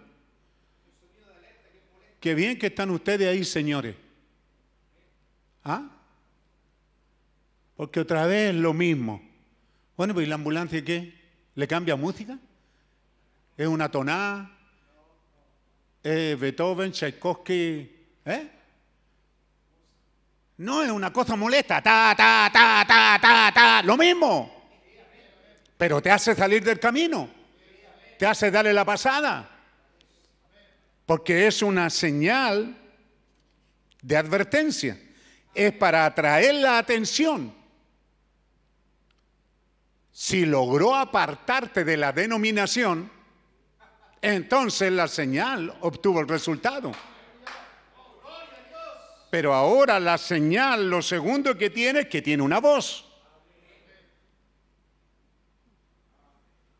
Usted lo mira allá y no tiene voz. Tiró la vara, no tiene voz, la, vara no habla. Metió la mano y la sacó en leproso y después limpia y esto tampoco habla pero sí tiene una voz, sí habla. ¿Ve? Entonces Dios nos da la primera señal, la voz de la primera señal es sanidad divina, la voz de la segunda señal es discernimiento. ¿Ve? Es porque Dios está listo para hacer algo con nosotros. La venida de un profeta es una señal que cada vez que es pasada por alto por la gente, porque ellos lo pasan por alto, ellos nunca lo captan por alguna razón, a menos que sean aquellos que tienen sus ojos abiertos para verla. Entonces, ve, la señal divina, la señal de Dios, siempre es pasada por alto, pero hay un grupo que no la pasa por alto y son los predestinados de Dios. Los elegidos de Dios para verla, la ven pero la venida de un profeta, lo repite, es una señal que Dios está listo para hablar. ¿Ve? Porque si Dios no va a hablar, el profeta no estaría en la tierra. Si el profeta estuvo en la tierra, entonces ahora recuerden eso, él no estaría en la tierra a menos que Dios estuviera listo para hablar. Por eso que le digo, de aquí para allá, uno más dos son tres, tres más dos, tres más uno son, va, dos más uno son tres. Uno más dos son tres. De aquí para allá, de allá para acá. Si hay un profeta, es porque Dios va a hablar. Si Dios va a hablar, tiene que haber un profeta. Fíjense, esta es siempre 59. Es siempre la manera de Dios para dar a conocer su voz a su pueblo. Él envía a su profeta y da una señal. Luego toma su voz que ha sido hablada antes en su palabra y la vindica por medio de este hombre. Y ellos saben que es la voz porque es la palabra prometida para el día. Aleluya. ¿Ven? Él envía a su profeta como una señal, y luego toma la voz, ¿qué es lo que hace el profeta? Toma la palabra escrita, lo secreto, lo escondido, y la trae a la luz y la manifiesta. Ve a lo que Dios estaba listo para hacer en aquel día, avanza un poco más. 81. Ahora, la palabra profeta en inglés significa un predicador. ¿Ven? Cualquiera, todo predicador es un profeta, porque él está prediciendo algo, predicando la palabra inspiración, se le llama un profeta. Pero no es para creerse el cuento, ¿eh? Él está predicando. Yo, su pastor, soy un predicador. Estoy predicándole a usted de eventos que están tomando lugar y que están más adelante, porque el mensaje es para que usted se prepare. Es una advertencia a lo que viene más adelante. Y el Espíritu Santo ha hecho eso con ustedes como iglesia. No hemos andado a ciega. Dios nos ha advertido por lo que habríamos de pasar y aquí estamos, pero Dios nos advirtió. Eh, pero para el inglés la palabra profeta es un predicador, porque uno que predica, profetiza. Bien, pero, 82, pero en el Antiguo Testamento ellos eran más que eso. Los profetas, ellos eran videntes. Ellos eran hombres quienes decían cosas que iban a suceder y sucedían. Eso le daba a él el derecho de ser el intérprete de la palabra para ese día, porque Dios tomaba la palabra de ese día y la interpretaba. Él mismo por medio de ese hombre. Y por eso es que Él vino a la tierra. Él siempre es una señal. Cuando un profeta viene a la tierra, solo fíjense mientras pasamos por ello y vean si no es así. Él siempre envía a su profeta. Cuando ustedes ven a un profeta levantarse en la escena, el hermano Branham truena los dedos. Mejor. ¿Ah? ¿Qué es lo que hace? Un llamado de atención, ¿verdad? ¿Ah? Pongan atención. Él siempre envía, cuando, cuando ustedes ven a un profeta levantarse en la escena, el hermano Branham truena sus dedos y dice, cuidado, tenga cuidado.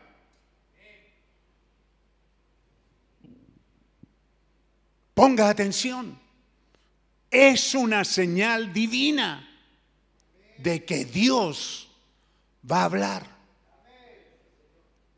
Cuidado. ¿Ve lo que estamos hablando el domingo y lo que estuvimos hablando el viernes? Porque yo soy su pastor. No soy un pastor, no soy un predicador de visita. Él predica algo que Dios lo ha inspirado, pero yo vengo en línea con ustedes. Yo vengo hablándoles de algo que es importante, que ustedes deben de saber y hacer. Porque esa es la pregunta del creyente, ¿qué hago en esta hora? ¿Mm?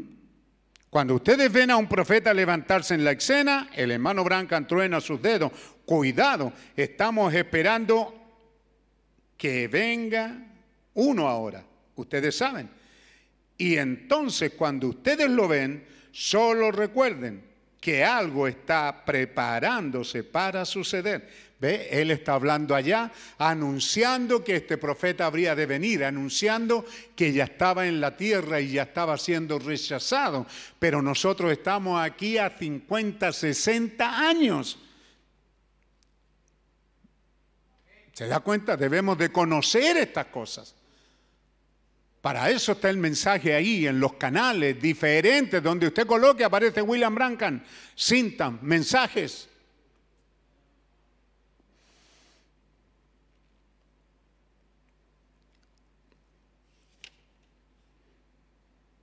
La señal solo mostró que la voz estaba lista para hablar. Estoy en el 89 ahora, en el medio del párrafo. ¿Ve? Cuando la señal vino, entonces mostró que la voz estaba lista para hablar. La señal muestra que la voz de Dios está lista para hablar. Y cuando Dios muestra una señal, como Él lo está haciendo en los últimos días, ¿ah? entonces Él introduce el estado actual de la edad, con toda su párrafo 91, con la inmoralidad de la gente, cómo están viviendo de la peor manera, entonces cuando hay toda clase de cosas sucediendo, disturbios políticos, Cristo siendo echado fuera de la iglesia, todo está en condición entonces para que veamos que vemos, nosotros estamos viendo la señal del fin. ¿Es correcto? La señal del fin. ¿Cuántos creen eso? Muy bien, digan amén. Entonces la voz está lista para hablar, la voz está lista para hablar. Si tenemos la señal, entonces la voz está lista para hablar. Ahora solo que usted tiene que conocer cómo habla. ¿Ve? Tomemos a Juan, de los, tantos que él toma, párrafo 117, tomemos a Juan un profeta.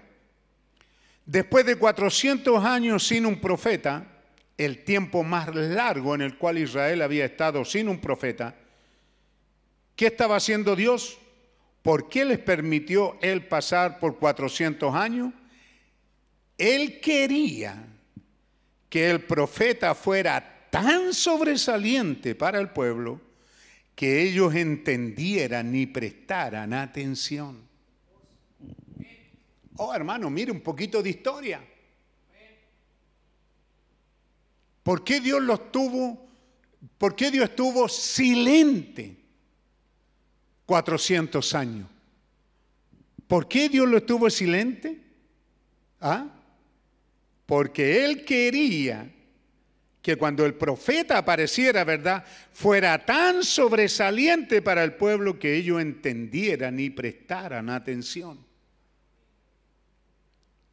¿Dónde está en Lucas 1?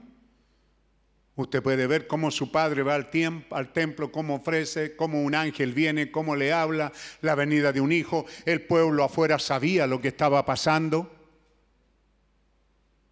Cosas sencillas, hermano. Nada que usted pueda decir, oh, yo, eh, eh, esto es tremendo lo que yo predico. Lo que yo predico, hermano, nadie en el mundo lo predica. No es cierto. Esas son fábulas mentirosas. ¿Ve? Cuando Dios hace algo grande, lo hace sencillo de tal manera, pero ¿por qué era potente? Porque no habían tenido profeta y estaban en expectativa y ellos sabían que tenía que venir Elías, ellos lo sabían. Y Dios quería que fuera, anote la palabra, está en el párrafo 117, Él quería que el profeta fuera tan, tan sobresaliente para el pueblo que ellos entendieran y prestaran atención lo que el hombre dijera. Él fue profetizando. ¿Ve?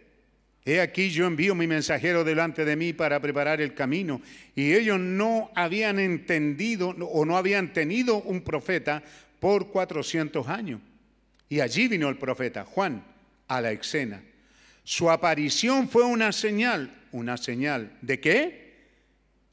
de que la venida del Mesías estaba a la mano. Él estaba atrayendo la atención. Dígame, ¿cuál es lo sobresaliente? Hermano. Porque usted está ahí a veces con su mente esperando cosas tremendas. Pero dígame cuál fue lo tremendo de Juan. Juan era un común, estaba ahí a la orilla del, río sin ninguna etiqueta, sin nada especial. Lo tuvimos estos días el mensaje, generación de víbora. ¿Qué nos ha enseñado a oír de la ira venidera?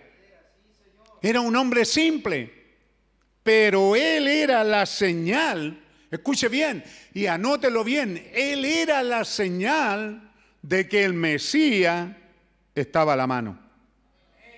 Juan era la, ¿cierto? La alarma El llamado de atención, presten atención, observen, miren acá, acérquense, vengan, la audiencia, vengan. El Mesías está a la mano. Los pocos que se acercaron le dijeron, ¿eres tú el Mesías? Dijo, no, yo no soy. Pero el hecho de estar yo aquí es porque Él está en alguna parte en medio de ustedes. ¿Lo entiende, pueblo de Dios? Juan fue la señal de que el Mesías estaba a la mano. Y por eso decimos, Dios nos dio un profeta llamado William Manron Branham. Si vemos que Él es el que reúne los requisitos de ser el séptimo mensajero a la séptima edad de la iglesia, si Él reúne los requisitos de Amós 3.7, si Él reúne los requisitos de, de Malaquías 4, 5 y 6, si Él reúne los requisitos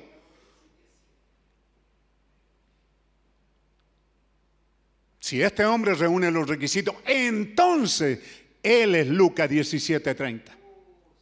El Hijo del Hombre está en la escena. Como esto será el tiempo en que el Hijo del Hombre se manifestará. ¿Ve? 119. Fíjese ahora, su aparición fue una señal que el Mesías estaba a la mano. Hermano, 400 años. ¿Y lo recibieron?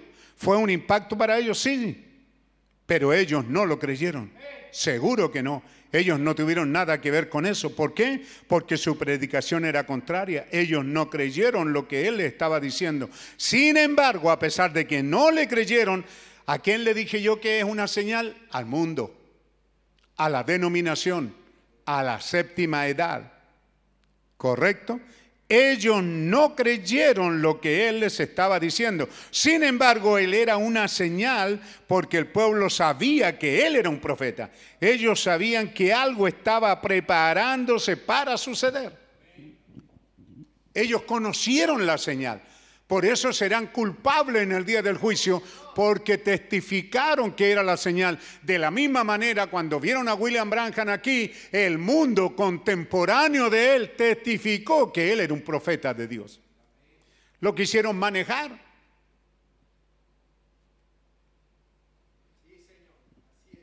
Si tú eres profeta, ¿Para qué le predica a las mujeres que dejen su tintura, su corte de cabello, sus pantalones, sus bikini, todo eso? Enséñales a recibir el Espíritu Santo. ¿Y cómo les voy a enseñar a recibir el Espíritu Santo? Es como cómo le enseño álgebra si ni siquiera saben su ABC. ¿Ve? ¿Qué es lo que quiso hacer el mundo? guiarlo. Creyeron que era un profeta como los de de la iglesia, los profetas que profetizan en la iglesia, porque hay profetas menores, también hay predicadores. Y al mundo religioso creyó que William Branham era uno como él, y allá creyeron que Juan el Bautista era uno manejable. Pero tú dile esto a la gente, pero tú predica esto. Muchas veces el pastor también se ve en esa tentación. También la iglesia trata de muñequear. ¿Ve? 120. Cada vez antes de un acontecimiento, ahora pasamos por alto dos o tres páginas, hace unos minutos, de diferentes profetas, solo para mostrarles, para que ustedes entiendan, antes que algo suceda, Dios viene con un profeta para vindicar su palabra la palabra de Dios asignada para esa hora. Pues ¿eres tú el, Mesías? Dijo, no. ¿Eres Elías? Tampoco, dijo, porque ellos estaban pensando en el Elías de la segunda venida. Dijo, no. Yo soy la voz de uno que clama, ve, trajo la escritura. Esa escritura que dijo Isaías, yo soy. Yo soy la vindicación. Qué tremendo, hermano. 121. Ahora Juan era una señal, porque él era el profeta de que el Mesías estaba a la mano. Ahora encontramos a Juan, la señal de la venida de Jesús. Sabemos que cuando Dios habla y dice estas cosas, tienen que suceder. ¿Cree usted eso? La congregación dice amén. Ahora, la señal de preparación era Juan. Él debía de ser una señal de preparación. ¿Creen ustedes que él era la señal de preparación? Bueno, entonces si Él vino en ese entonces en una señal de preparación, Él viene otra vez en la señal de preparación. Juan era una señal de preparación. Cinco mil, diez mil, un millón, dos millones de personas estaban ahí en la fila para creer. No lo sé, quizás no. Pero los que captaron que él era un profeta y por lo tanto era una señal viviente de Dios, de que Dios estaba listo para hablar, había que prestarle atención. Si él era esa señal viviente. ¿Ve? Juan era una señal de preparación. Los orgullosos, ¿Ah? Porque pasan aquí años, 10, 20, 30 años y todavía bufan, todavía están orgullosos. Mm. Como decía el guacito de mi tierra, no tienen ni a dónde caer de muerto. Entonces cuando una hermanita me dijo en aquel tiempo, es que hay hermanos en la iglesia que son tan humildes. ¿A quién se refiere, hermanita? No, por, perdóneme, por hermana, hermanita Gutiérrez, que es pobre. Sí, le dije, ella es pobre, pero no sé qué tan humilde, porque los mapuches no tienen nada de humilde. ¿Ah? Mi hermana es humilde, ella ha creído la palabra, pero entiéndame, ¿qué es lo que hace el, el, rico en esta área? Quizás los que nos escuchan en otras partes no lo entienden, pero el hombre de situación económica mira al pobre y dice gente humilde. No, son pobres, pero no humildes. ¿Ah? Por eso Él vino a los pobres.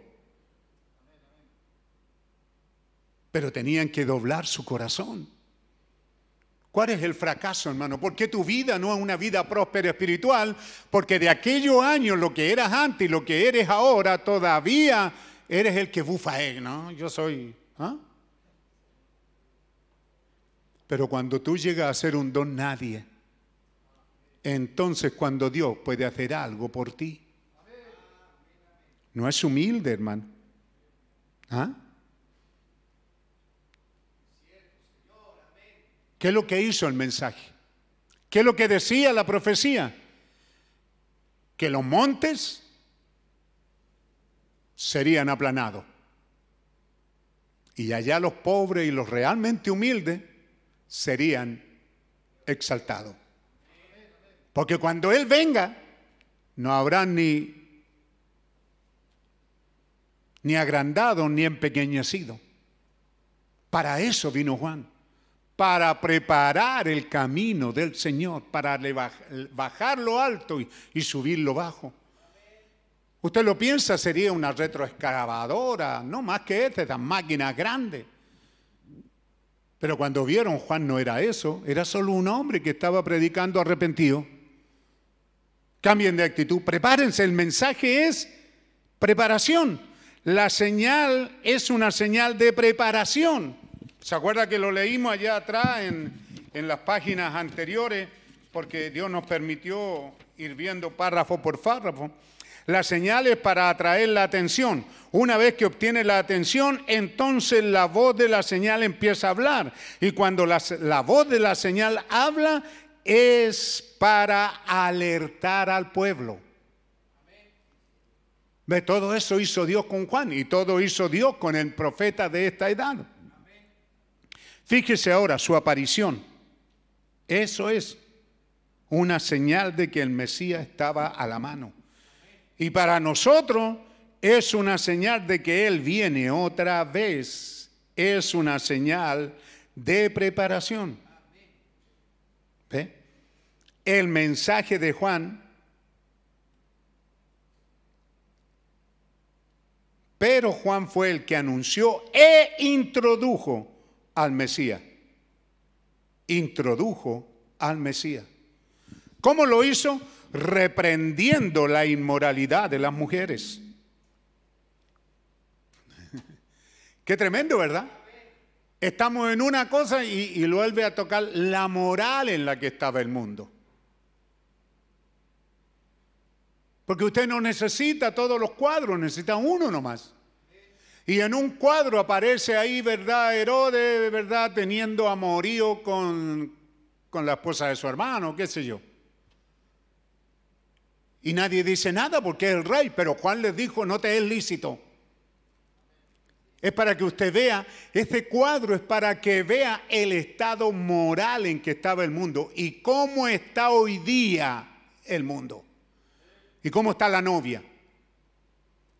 ¿Cuántos hogares han sido contaminados con fornicación, adulterio? Como decíamos, ¿ve? ¿Por qué? Porque estos canales son canales que están desechados por Dios, que Dios no dijo que eran buenos. Cuando estamos usando estos canales de, plataformas digitales o, o, asuntos sociales, ¿qué? Estas redes sociales son malignas, son satánicas. Así que nosotros estamos caminando, si alguna vez hay gente caminando en el filo de la navaja, es usted, hermanito, es usted, hermana, que tiene sus hijos, porque sus hijos se sienten autorizados a que por cuanto vemos el programa, por cuanto vemos la reunión por, por la televisión, eso nos da autoridad para usar la televisión, para usar el computador, para usar el celular y ver toda clase de inmundicias que hay ahí.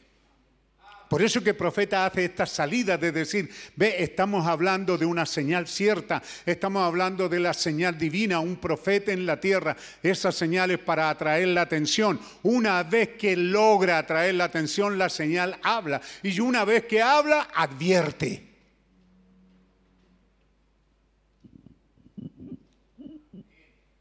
En esos días aparece en la prensa internacional que un ministro de la reina, un, ministro de, Inglaterra, tenía amores con una espía rusa. Esta cosa estremeció el mundo de ese día. Qué tremendo, hermano, como una mujer, una espía rusa había llegado a enamorar a un ministro y entonces le estaba llevando todo eso allá. Vea la hecatombe, el terremoto político que causó. Y el profeta no lo deja pasar. Él dice, mire el espinazo de los hombres. ¿Cómo diríamos? La moral. ¿Cómo ha caído? Y entonces él dice, líderes. Ya sea líderes políticos, eh, ahora hay una elección de alcalde en San Ramón porque hay ciertas dudas tocante al líder que está ahí. Yo no, yo, no, yo, yo no juzgo eso ni digo que está bien o está mal, pero hay una elección porque hay ciertas dudas ahí. ¿Se da cuenta? ¿Cómo está el gobierno? ¿Cómo está el mundo? Ve a las mafias, los que tienen el control económico, lo que dicen, haciendo esto, hermano, como 15 colombianos entran ahí a, Haití con dos americanos y causan una, una, muerte y una cosa terrible al presidente de Haití. No la estaba haciendo bien. Estaba tratando de, no era un dictador, pero estaba tratando de manipular la cosa.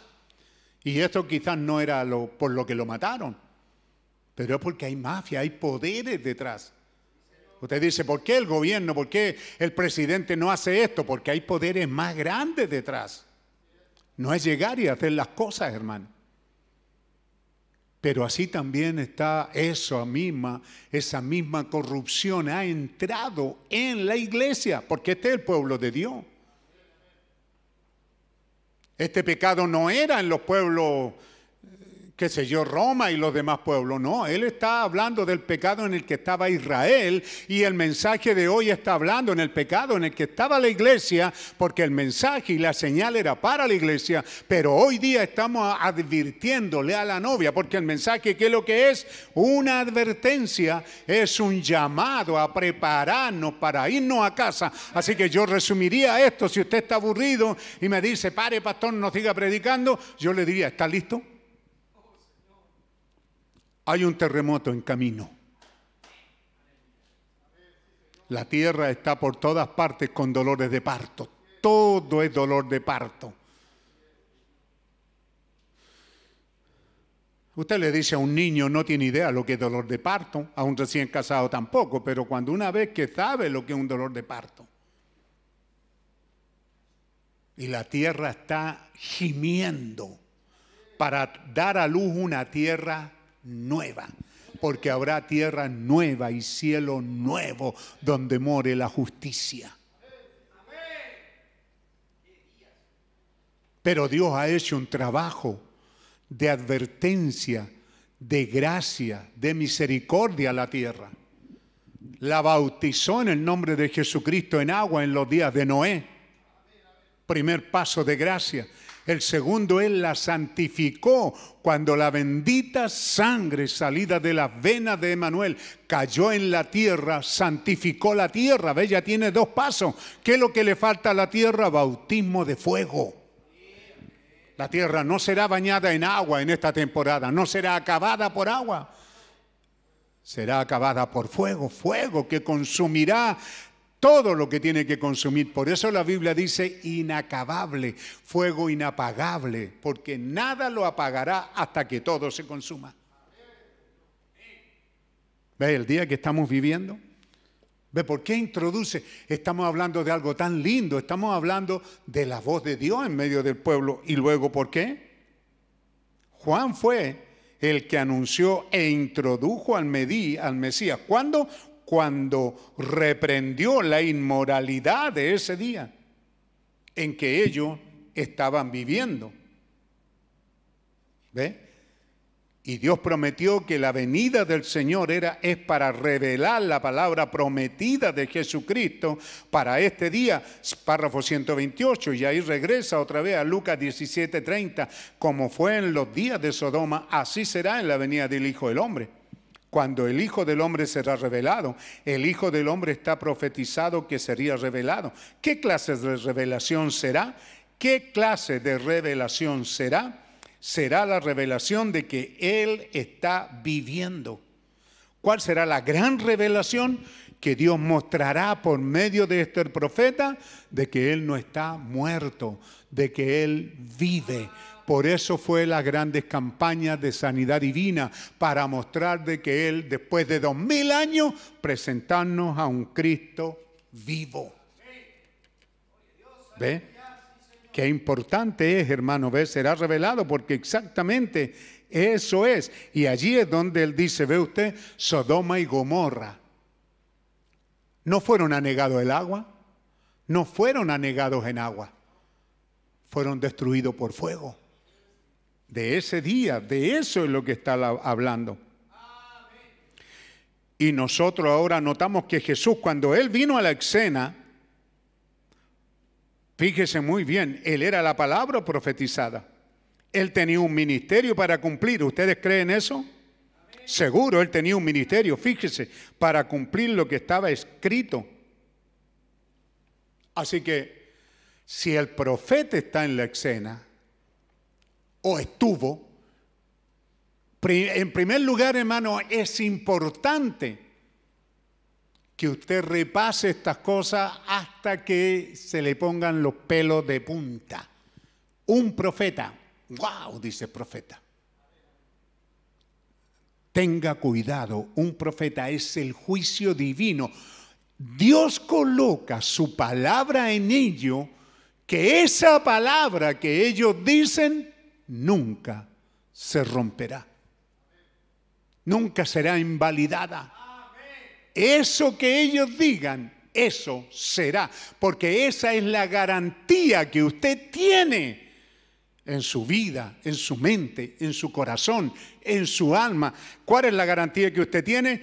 Que en esta Biblia no hay una cosa que usted pueda dudar. Todo lo que está en esta Biblia es verdad. No, pero es que parece que allá dice algo. No, Señor. Todo lo que está aquí es verdad. Bueno o malo es la verdad. Dios permitió que, apareciera pecado como adulterio, como fornicación. Dios permitió que esas cosas para que sepan que Dios no miente. Y tampoco Dios le guarda las espaldas en ese sentido a su siervo. Cuando Abraham mintió, la Biblia dice que mintió. La Biblia es la verdad. Lo que un profeta dice, eso no cambia. Dios nunca va a decir, sí, pero es que mi hijo estaba entusiasmado. Yo me entusiasmo. Yo como un pastor y predicadores aquí se inspiran y dicen cosas y luego dicen es que la inspiración vino, sí, pero si, si lo que dijo no está 100% en línea, no debe de usar esa palabra y decirle a la iglesia, yo no sé, fue la inspiración. No, Señor, debe de decirle disculpen, porque me dejé llevar por la inspiración y entonces dije cosas que no debí decir. Eso le puede pasar a cualquier ministro, menos a un profeta. Todo lo que el profeta Pablo hizo quedó escrito para ser así, dice el Señor. Usted puede confiar en la palabra más pequeña de la Biblia. Usted puede confiar que es la verdad y que Dios la traerá a cumplimiento. Aleluya, aleluya, aleluya. ¿Ve? Si no coméis la carne del Hijo del Hombre, si no bebéis su sangre, ve, Él vino por unos cuantos, Él no vino por todo. ¿Ve? Así que nos damos cuenta que ellos, ¿ve? Que cuando Él llegó a esa segunda fase, o tercera, ahí en ese, en ese borde, o, etapa, como quiera llamarlo, Él había llamado 70 ministros, Él había hablado con, con porque primero eh, sanidad divina viene a los enfermos, a los necesitados, es evangelismo. Pero lo segundo, ahora comienza a levantar un ministerio. Pero luego le dice a esos ministros, ¿qué pasaría con ustedes si vieran al Hijo del Hombre que está en el cielo regresar allá? ¿Qué? ¿Que este hijo de José y María está en el cielo y que va a regresar allá? Tú estás loco y se fueron. Entonces la congregación disminuyó. Anote eso también, hermano. Congregación disminuyó. Porque eso es inspiración, pero no es equivocada. ¿Ve? Jesús tenía un, grupo de ministros de, de 12 ministros más 70 ministros enviándolo. Por una palabra que él dijo, se fueron. Ya, ya otros se habían ido. La congregación disminuyó. ¿Cuándo? ¿Cuándo? ¿Cuándo? ¿Cuándo? Todos los mensajes están dirigidos en esa dirección, hermano. ¿De qué estamos hablando? Del profeta y Cristo. El profeta es la voz de Dios que algo está a la mano. Y en este caso, Juan específicamente era la señal. ¿Qué señal era Juan? De que el Mesías estaba ahí. Un profeta es la señal, es una señal de Dios. Una señal es un llamado de atención. Una vez que logra la atención, la señal habla. Y lo que habla la señal es una advertencia de lo que Dios está a punto de hacer. Y en el caso de Juan, en el caso de Moisés, él estaba a punto de sacar al pueblo de Egipto. Pero en el caso de Juan, estaba Cristo en la escena. Juan era la señal divina que Cristo estaba en la escena. William Branham es la señal divina, la señal dada por Dios de que el Mesías estaba a la mano. Ahora yo estoy hablando, pero uno de estos días, dijo él, ya no seré yo, será él hablando en medio de una novia, ya no a la edad, el Mesías ya no viene a la edad. Escuche, el mensajero viene a la edad. El mensajero viene a la iglesia. El mensajero viene al mundo. Pero el Mesías viene a los suyos. Aleluya, aleluya. ¿Qué dijimos que anotara? Disminuyó. ¿Mm? Y cuando están esperando la venida del Espíritu Santo en hecho, de 600 hermanos, disminuyó a 120.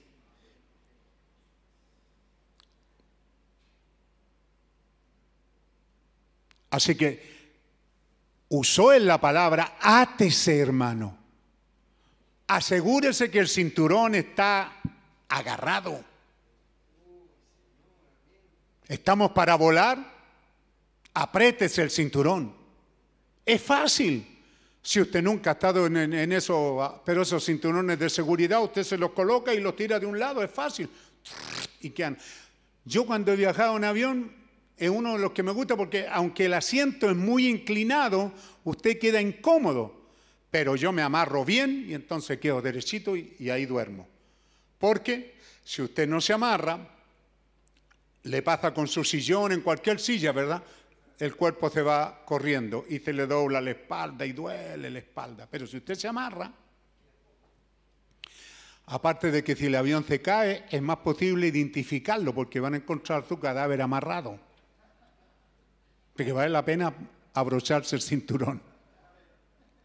¿Ah? Ah, qué bueno, me están escuchando. Sonrieron. Eso está bueno.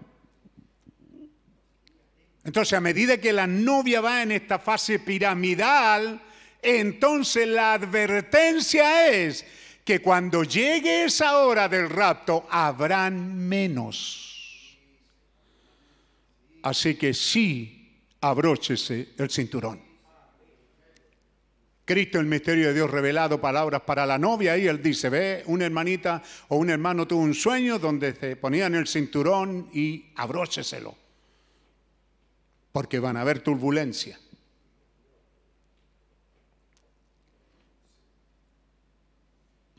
Entonces ve, allí hay un que él está viniendo por un grupo reducido. La congregación disminuyó. La asociación, estoy ahí en los párrafos 142, 144, entonces los 70 ministros, toda la asociación dijeron, ¿qué le pasa a este hombre? El Hijo del Hombre ascendiendo, y aquí nosotros que comimos con Él, dormimos con Él, pescamos con Él, estuvimos allí en la montaña, recostados en el pasto, a la orilla del río, mojándonos los piececitos y recostados, lo hemos visto, Él es un hombre y que, y que está en el cielo. ¿Ve?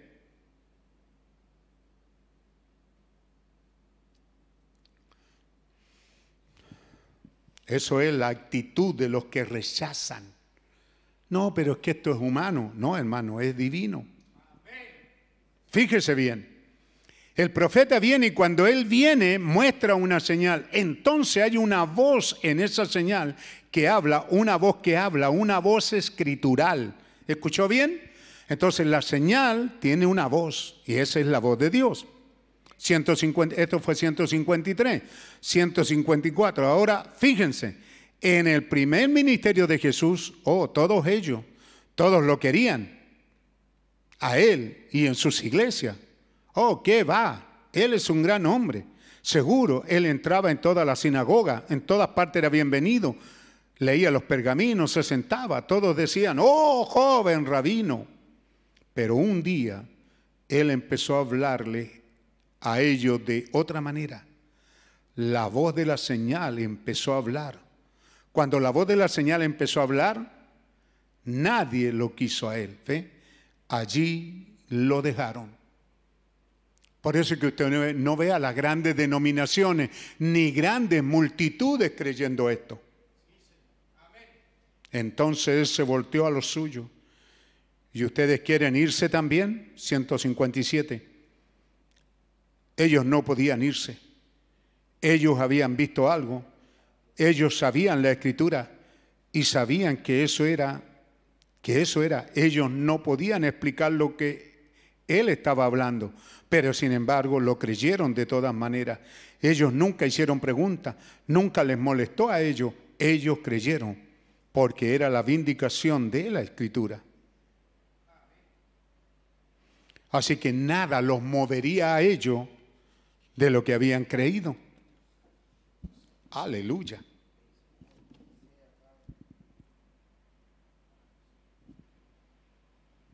159. Habrá una voz que nos hablará en los últimos días. Amén. Habrá una voz que nos hablará en los últimos días. Recuerden la señal de la Odisea. Jesús es el mismo ayer, hoy y por los siglos. Cuando Él fue puesto fuera de la iglesia en la edad de la Odisea, nos damos cuenta que Él es puesto fuera. Ve allí tiene otra señal. Cuando Él está puesto afuera, abra su corazón, pueblo de Dios. Póngase su mano en el pecho. Ponga su mano en el corazón.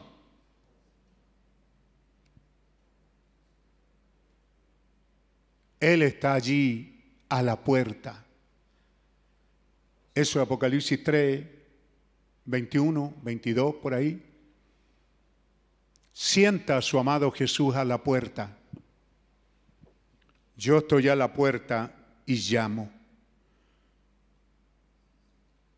160, párrafo 160. Tenga la mano en su corazón. Mire la voz. Escuche la voz. Si algún hombre coopera, si alguno coopera y me permitiera entrar, qué palabra más dulce. Escuche la voz, pueblo de Dios. Si algún hombre coopera, si alguno me permitiera entrar, yo entraré y cenaré con ellos y ellos conmigo. Aleluya. Yo entraré, yo, yo estaré en ello. Ve, Él está parado fuera de la jerarquía de la iglesia, llamando, procurando entrar. El hermano Branham toca siete veces en el púlpito. Si alguno abriere la puerta y solo cooperara conmigo un poquito, con su oración, su cántico, su adoración, ese servicio que haces tú, hermano diácono, hermano síndico, si solo coopera conmigo un poquito, puede sentirlo a Él rogándole allí en su corazón. Yo entraré y cenaré con ellos. Yo mismo me daré a conocer a ellos si tan solo puedo entrar. Como lo hice en el camino de Emaú esa noche, si tan solo puedo entrar, yo mismo me daré a conocer a ellos. Vea qué palabra, hermano. Párrafo 163, Señor Jesús, solo una palabra tuya de vindicación que es la verdad. Toca los corazones de tus hijos, Señor, y muestra que es la verdad como tú prometiste para nosotros. Avanzo hacia adelante, dice ahora, permite que no fallemos en verle. Ven, Señor Jesús, tú eres el mismo Tú eres el mismo en esta hora. Cuando tú puedas tener a alguien que te invite a entrar, que puedas entrar. ¿No lo invitaría a usted, hermano? Entonces tú mismo te darás a conocer a ello. Para usted, hermano predicador, solo, solo estoy un poquito tarde, amigo. Voy a seguir por unos 15 minutos y luego haremos el llamado. La verdad es que él dice, no me fijé en mi reloj. 165. Yo tengo un reloj que conseguí en Suiza. Me lo regalaron. Yo doy cuerda y suena la alarma. Pero la alarma no la traje en esta ocasión, se me olvidó traerlo. Ahora algunas veces me confunde. Yo hablé muy extenso, perdónenme. No emparejemos, no se emparejemos quizás mañana por la noche. Vea cuán sensible está el profeta, diciendo, quizás fue muy larga la reunión. Porque a veces uno habla con, con los predicadores y como que se resienten. Hermano, si el hermano Brancan tenía ya un reloj ¿Por qué los predicadores ahora no tienen un reloj que le pongan a la hora ahí? ¿Mm? Es la voz de Dios. Cuando la voz de Dios vino a la escena, párrafo 135 ahora, y nosotros ahora notamos que Jesús, cuando Él vino a la escena, fíjense, Él era la palabra profetizada. Él tenía un ministerio para cumplir.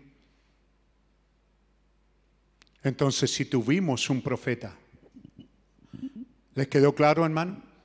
Juan vino y era una señal de que Jesús, el Mesías, estaba a la mano. William Branham vino y era la señal de que el Mesías estaba a la mano. Teníamos que estar atentos. Los discípulos, estos caminantes de Emaú,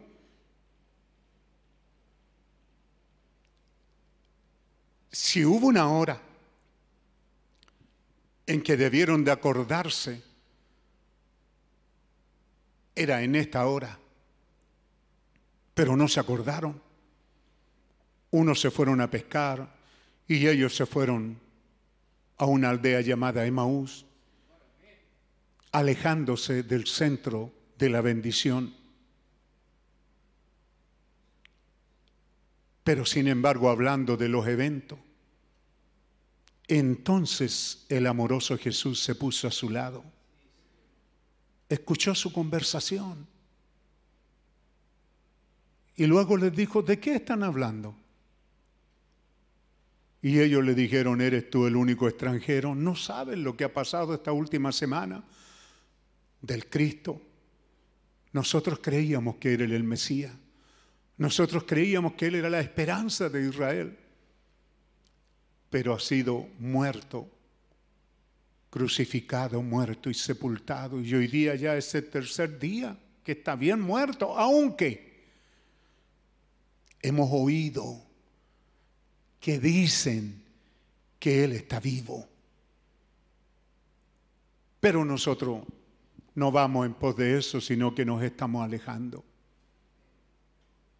Entonces la voz del Mesías habló. ¿Se fija? Entonces el Mesías habló.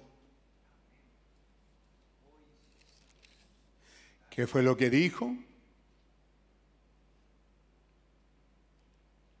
Entonces, versículo 25, él les dijo, oh insensato y tardo de corazón para creer todo lo que los profetas han dicho. Entonces el bendito Dios Todopoderoso, en la persona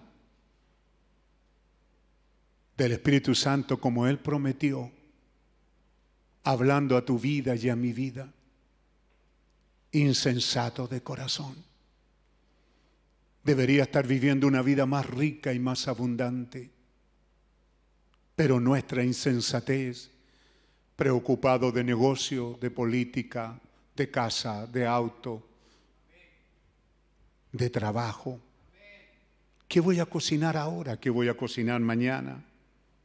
No soy yo, tampoco es William Branham.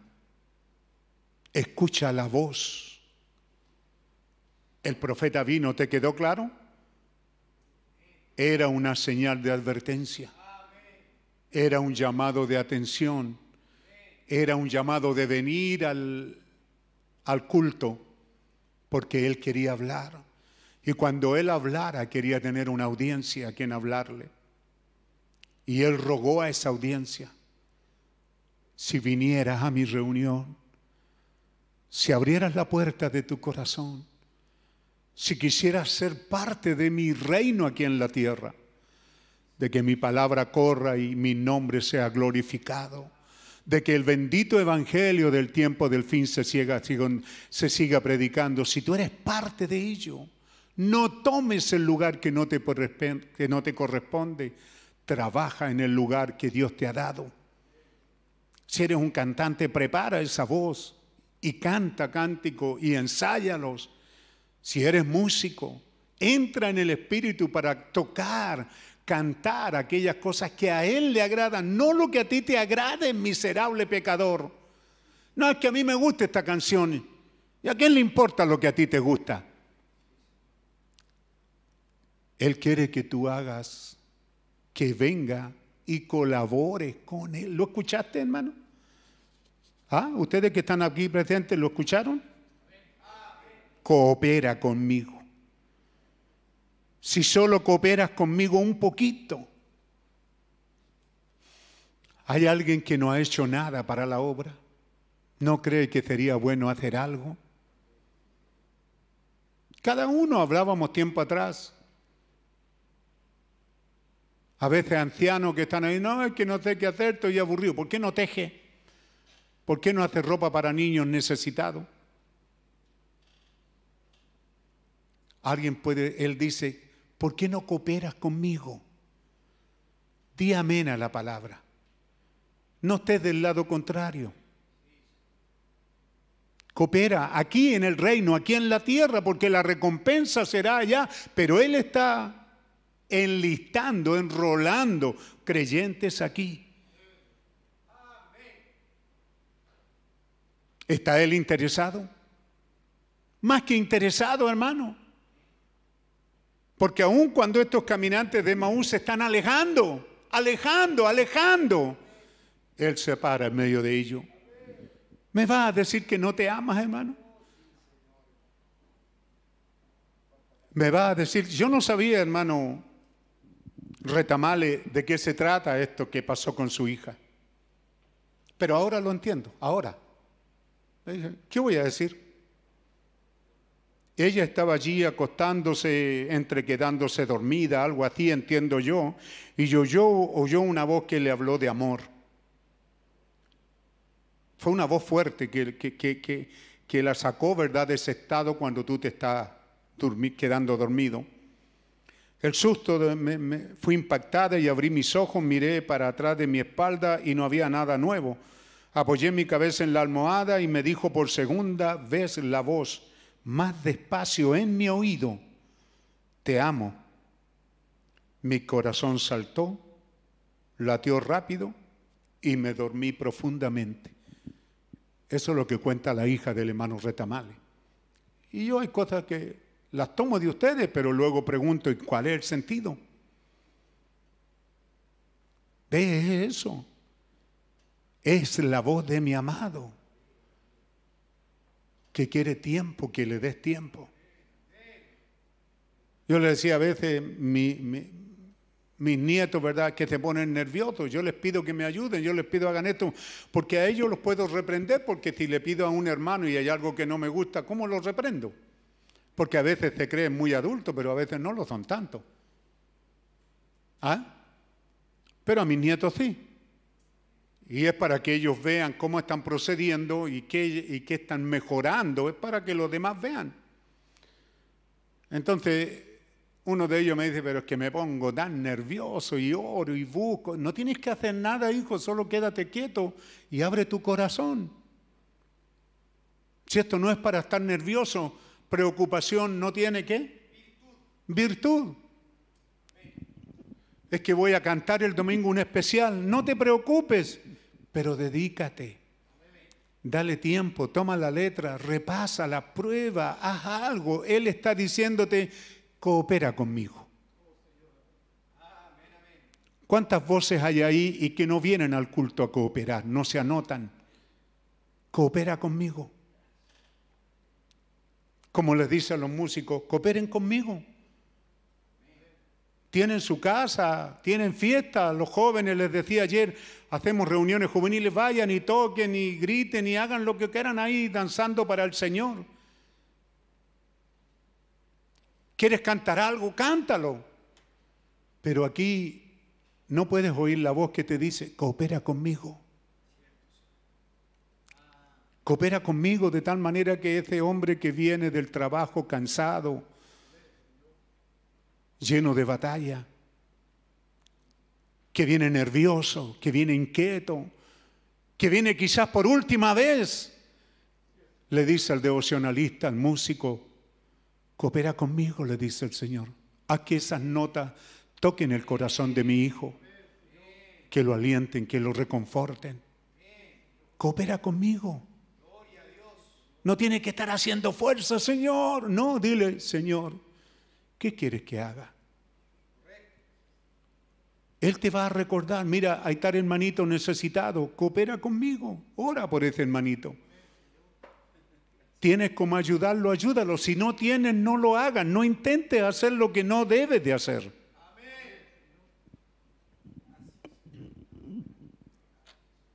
¿Cómo suenan estas palabras, hermano? Porque yo sé que ya debería de haberme ido, hermano, haber terminado. Pero todavía estoy aquí.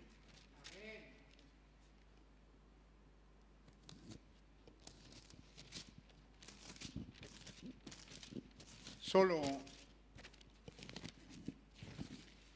una lectura como todas las escrituras. Primera de Corintios 1, 10. Os ruego pues, hermano, por el nombre de nuestro Señor Jesucristo, que habléis todos una misma cosa, que no haya entre vosotros divisiones, sino que estéis perfectamente unidos en una misma mente y en un mismo parecer. ¿No te estremece, hermano? ¿Alguna vez has leído esta cita? Yo la primera vez que la vi me estremeció, hermano, hasta los huesos. Dios rogándonos, hermano. Os ruego. Y aquí tiene la voz de mi amado diciéndole, si algún hombre coopera, si alguno me permite entrar, yo entraré y cenaré con él y ellos conmigo yo estaré en ellos. Ve, Él está fuera de la puerta. El sistema lo echó fuera. Pero Él dice, ¿hay algún hombre? ¿Hay alguna mujer? ¿Hay algún niño? ¿Hay alguien que quiera abrir la puerta de su corazón y cooperar conmigo un poquito? Entonces yo entraré y cenaré con ellos. Yo mismo me daré a conocer a ellos si tan solo puedo entrar. Como lo hice en el camino de Emaú esa noche. Si tan solo puedo entrar. Yo mismo me daré a conocer a ellos. Es extraño, hermano, eso está en el párrafo 160 y regresamos al 135 y dice, ve, como los caminantes de Emaú. Allí es donde él dice que después de William, después de William Branham, después de Juan el Bautista. Juan el Bautista fue una señal de que el Mesías estaba a la mano. Y luego Juan el Bautista es retirado y el Mesías entra en la escena. Y empieza a decirles, yo estoy aquí, pero yo soy de allá. Voy a volver, yo soy la columna de fuego. Eso es lo que Dios te está diciendo, lo que Él es. No William Branham, lo que Él es en su palabra está revelándose. Pero entonces llega ¿Ve? Él tenía un ministerio para cumplir. Seguro que sí, la congregación dice amén. Seguro, él tenía un ministerio, fíjense, para cumplir lo que estaba escrito. Entonces, como yo les dije aquella noche, ve, como hablé la otra noche a Cleofa y a ellos, oh insensatos y tardos de corazón, para creer la palabra de Dios. ¿Ve? ¿Qué estaba allí? Eso era lo que la voz de Dios iba a decir. Ven y coopera conmigo, pero, pero, déjate de hacer insensateces, déjate de discutir. Hermano, ¿cuál es el objeto de tomar un mensaje y decir, sí, pero aquí dice así, así, así, así, por acá dice así? Hermano, escucha el mensaje, léalo está delante de usted. Mil y tantos mensajes. Escúchelo. Ahora, a medida que va el tiempo, ¿cierto? Yo tomo el título de este mensaje, La voz de la señal, y sé de lo que se trata. Tengo amor y tengo respeto por sus almas. Entonces, no se lo cito a memoria, le leo aquí para que su fundamento no esté puesto en lo que este pecador dice, sino en lo que Dios dice en su palabra, en lo que el mensajero dijo. Entonces, hermano, en este tiempo, ve, evangelismo. Y después del evangelismo, el Hijo del Hombre se manifiesta. Y cuando el Hijo del Hombre se manifiesta, Él se manifiesta. Entonces ahora Él manifiesta la palabra y empieza a apuntar hacia adelante. Yo me tengo que ir porque alguien va a llegar a la escena. Alguien va a tomar ese lugar. Y cuando ese alguien aparece y lo anuncia, 1962, diciembre, los truenos truenan y los sellos son abiertos. Entonces ahora la presencia del Mesías está aquí. ¿Para qué? Para decirte, deja esa insensatez, oh insensato y tardo de corazón. Una reprensión. ¿Por qué? ¿Por qué es esa reprensión, hermano? La palabra de Dios actúa por sí sola, habla por sí sola, es tan rica. ¿Ah? para creer lo que los profetas han dicho. Entonces, ¿cuál es el llamado? La voz de Dios te está diciendo, mira lo que la Biblia dice, lea tu palabra. ¿Qué es lo que hace jovencito si ve mucho video? Si ve mucho juego. Quedas hambriento por más juego. Si entra en canales prohibidos, entras en terreno que te va a hacer daño a ti, va a hacer daño a tu familia mañana y alejará a Cristo de tu corazón. Pero esta cosa ha atrapado a la gente. Pero la reprensión es, mira lo que dicen los profetas, la palabra de Dios es un llamado a todo el mundo, a todo creyente en todo lugar. Vuélvanse a la palabra. Léanlo, a lo que los profetas dijeron. No era necesario que el Cristo padeciese todas esas cosas y que entrara en su gloria. Y comenzando desde Moisés, versículo 27, y siguiendo por los profetas, les declaraba en todas las escrituras lo que de él decían las escrituras. Él les declaró todo lo que las escrituras decían de él. Y el mensaje nos está declarando en todos sus mensajes lo que la Biblia dice de quién es el Cristo para nosotros, quién es el Mesías, qué está haciendo el Mesías en esta hora. Y llegaron a la aldea e hizo como que él iba más lejos. Allí estaba el clamor de ellos, invítame. Pero una invitación de verdad.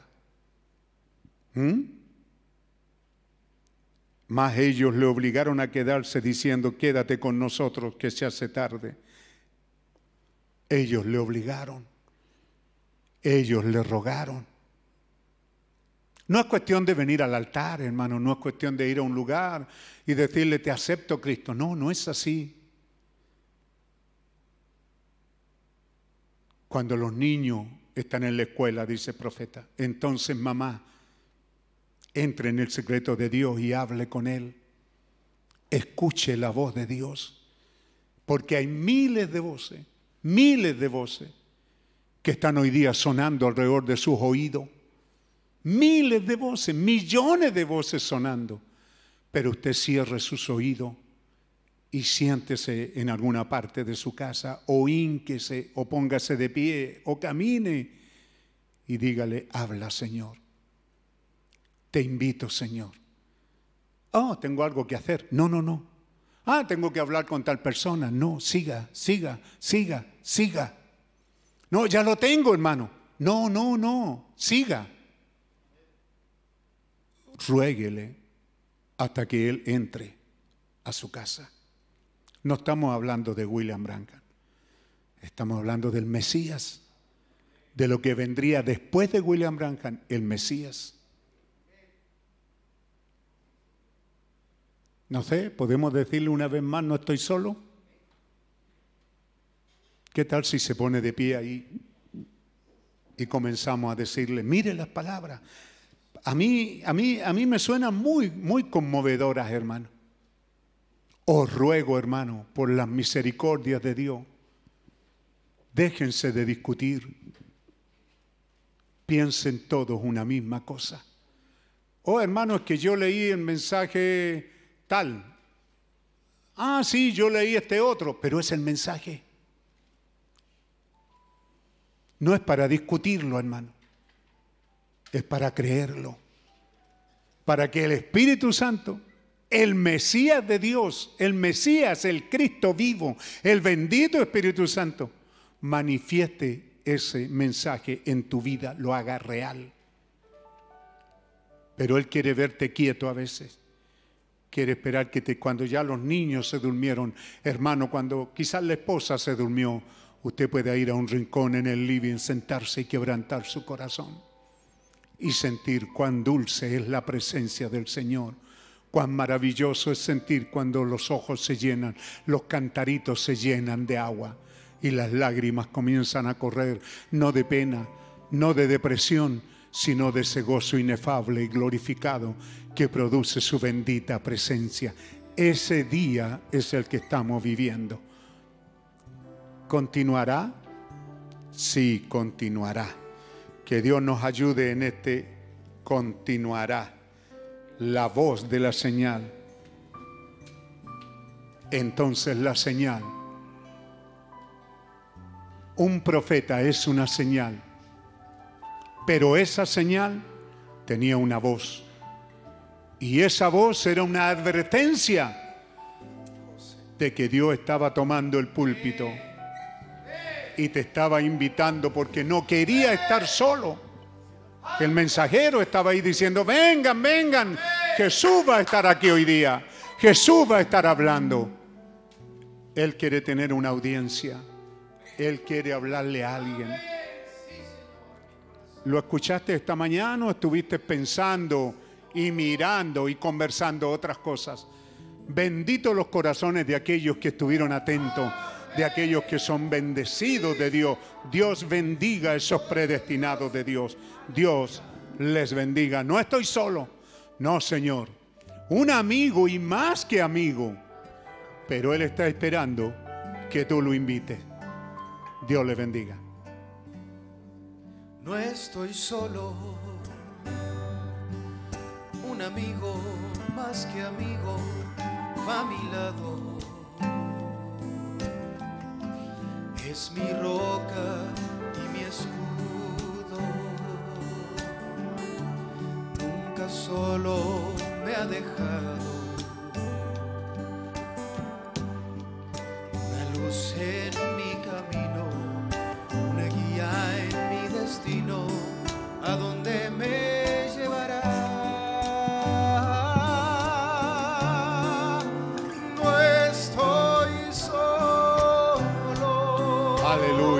Aleluya. Gloria a Dios.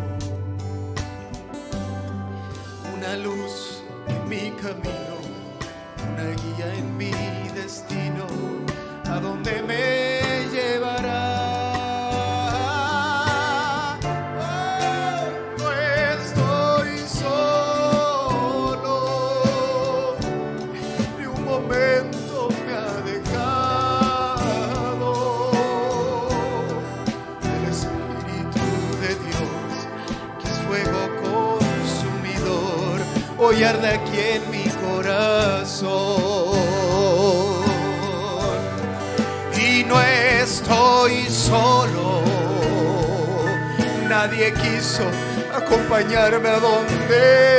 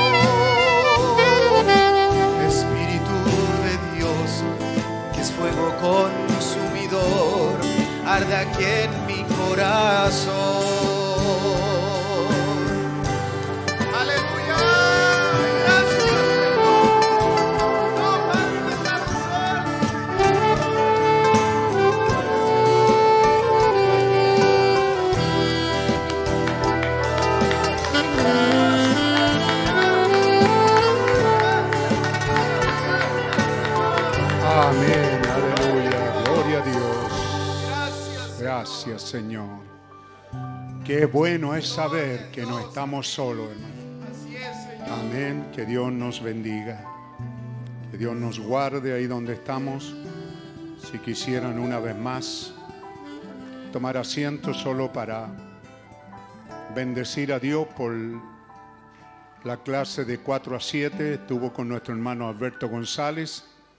La clase de 8 a, a 12, hermano Pablo Escobar. Y clase de 10 a 12, hermano Fidencio Espinosa. Bueno, Dios bendiga esas clases. Amén.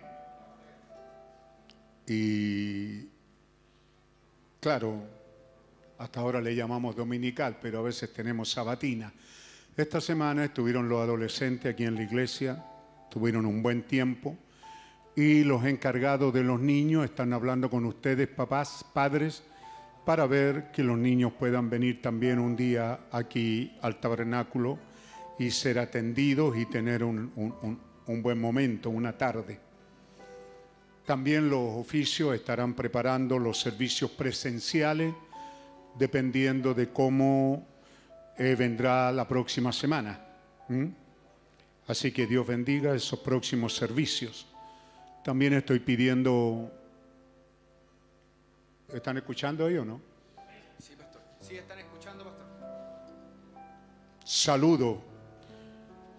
Este fin de semana que viene, si Dios quiere, estaremos tratando de estar algún día con nuestro hermano Damián Espinosa y su grupito en Antofagasta. Así que estamos pidiendo saludos para llevar. También hermano Bin Dayal, estuve hablando con él por teléfono, un buen momento. Tuvimos muy buen tiempo, él está pasando por unas duras pruebas y sentí en mi corazón de comunicarme con él y hacerle llegar mi saludo y también de ustedes el respeto y el amor que le debemos y el deseo de que él salga victorioso en la hora en la que él está viviendo.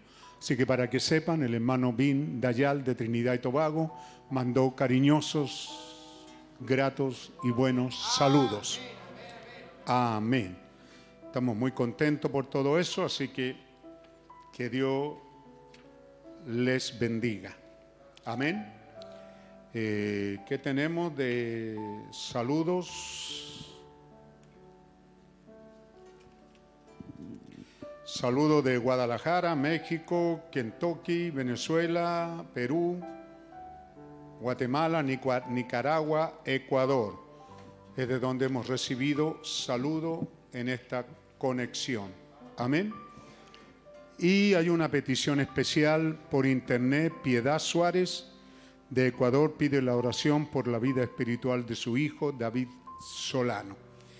Así como están sentados, inclinemos nuestro rostro en sus casas. Recuerden que están en un altar familiar. Si ustedes se miran a su lado, se darán cuenta que son una familia.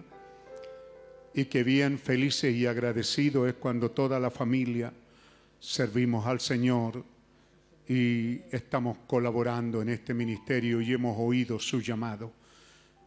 Lo que su palabra nos decía hoy día, que bien nos sentimos cuando toda la familia con Cristo en la familia un feliz hogar. Entonces, teniendo eso en su corazón, digamos, Señor, oramos por Piedad Suárez, Señor, que está pidiendo por la vida espiritual de su hijo, David Solano, donde quiera que esté, y una madre, Señor, clamando a ti, unimos nuestra oración a la de ella, que tu mano sea extendida y toque el corazón de este muchacho y lo regrese a esa vida rica y abundante, que en medio de esta pandemia y las soledades y estas restricciones y todas estas privaciones, Señor, que el corazón de tus hijos, de los jóvenes, de los hijos sea bendecido, fortalecido, establecido, que ninguno se pierda, Señor, que todos permanezcan, que todos continúen la marcha, que ninguno se salga del camino. Así oramos por David Solano y también por nuestros hijos, por nuestros jóvenes, por nuestras familias, Señor. Te damos las gracias, pedimos tu bendición, nos encomendamos a tu gracia y a tu cuidado en el bendito y maravilloso nombre del Señor Jesucristo. Amén. Veo al traductor entonces, ¿tuvo bien todo eso? ¿No muy cansado o sí? Algo, algo. Dios bendiga a nuestro hermano en la traducción al, inglés.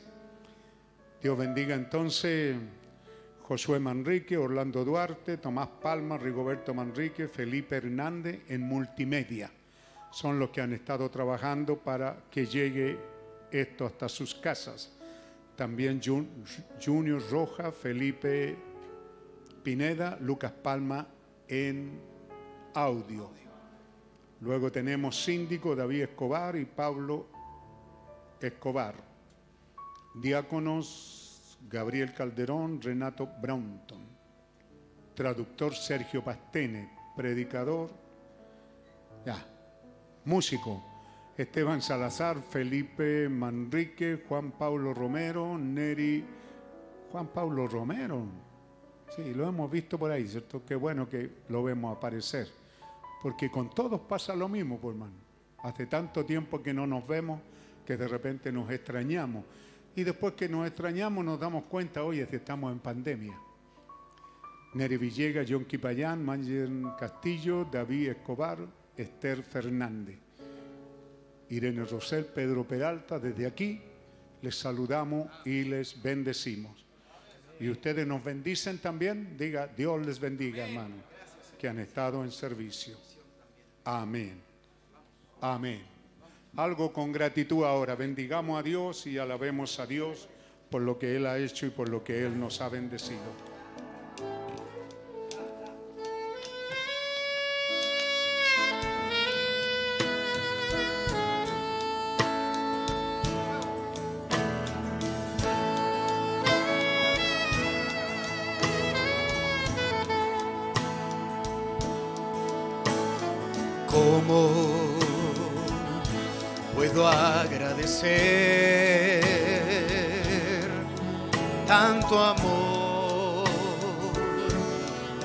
Has dado a mí. Cosas tan maravillosas que no logro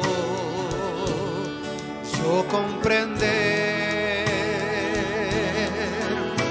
las voces de millones de ángeles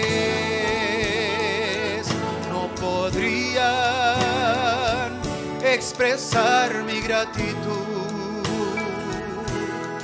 todo lo que soy y lo que espero ser, se lo debo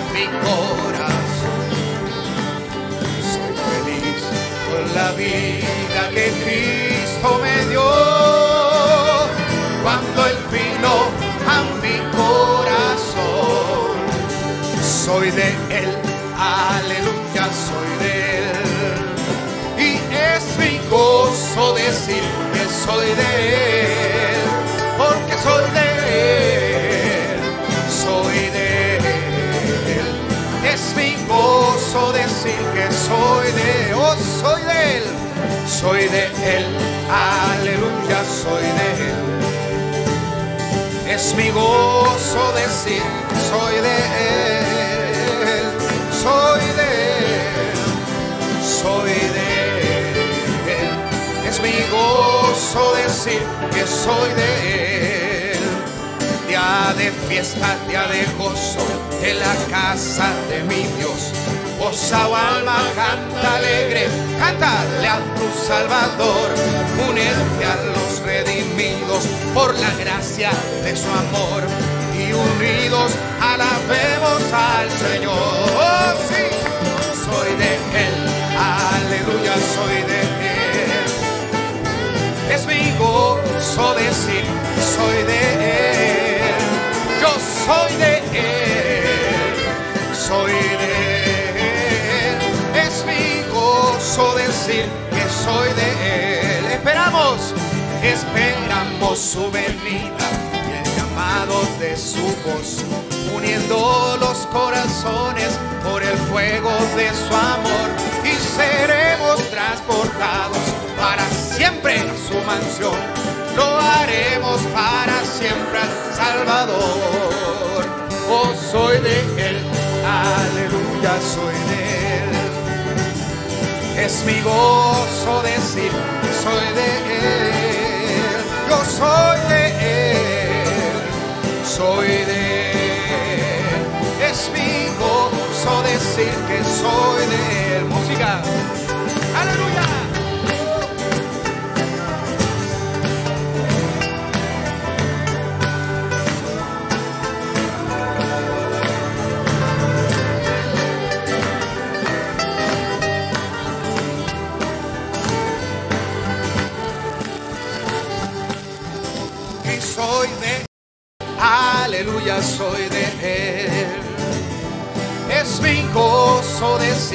soy de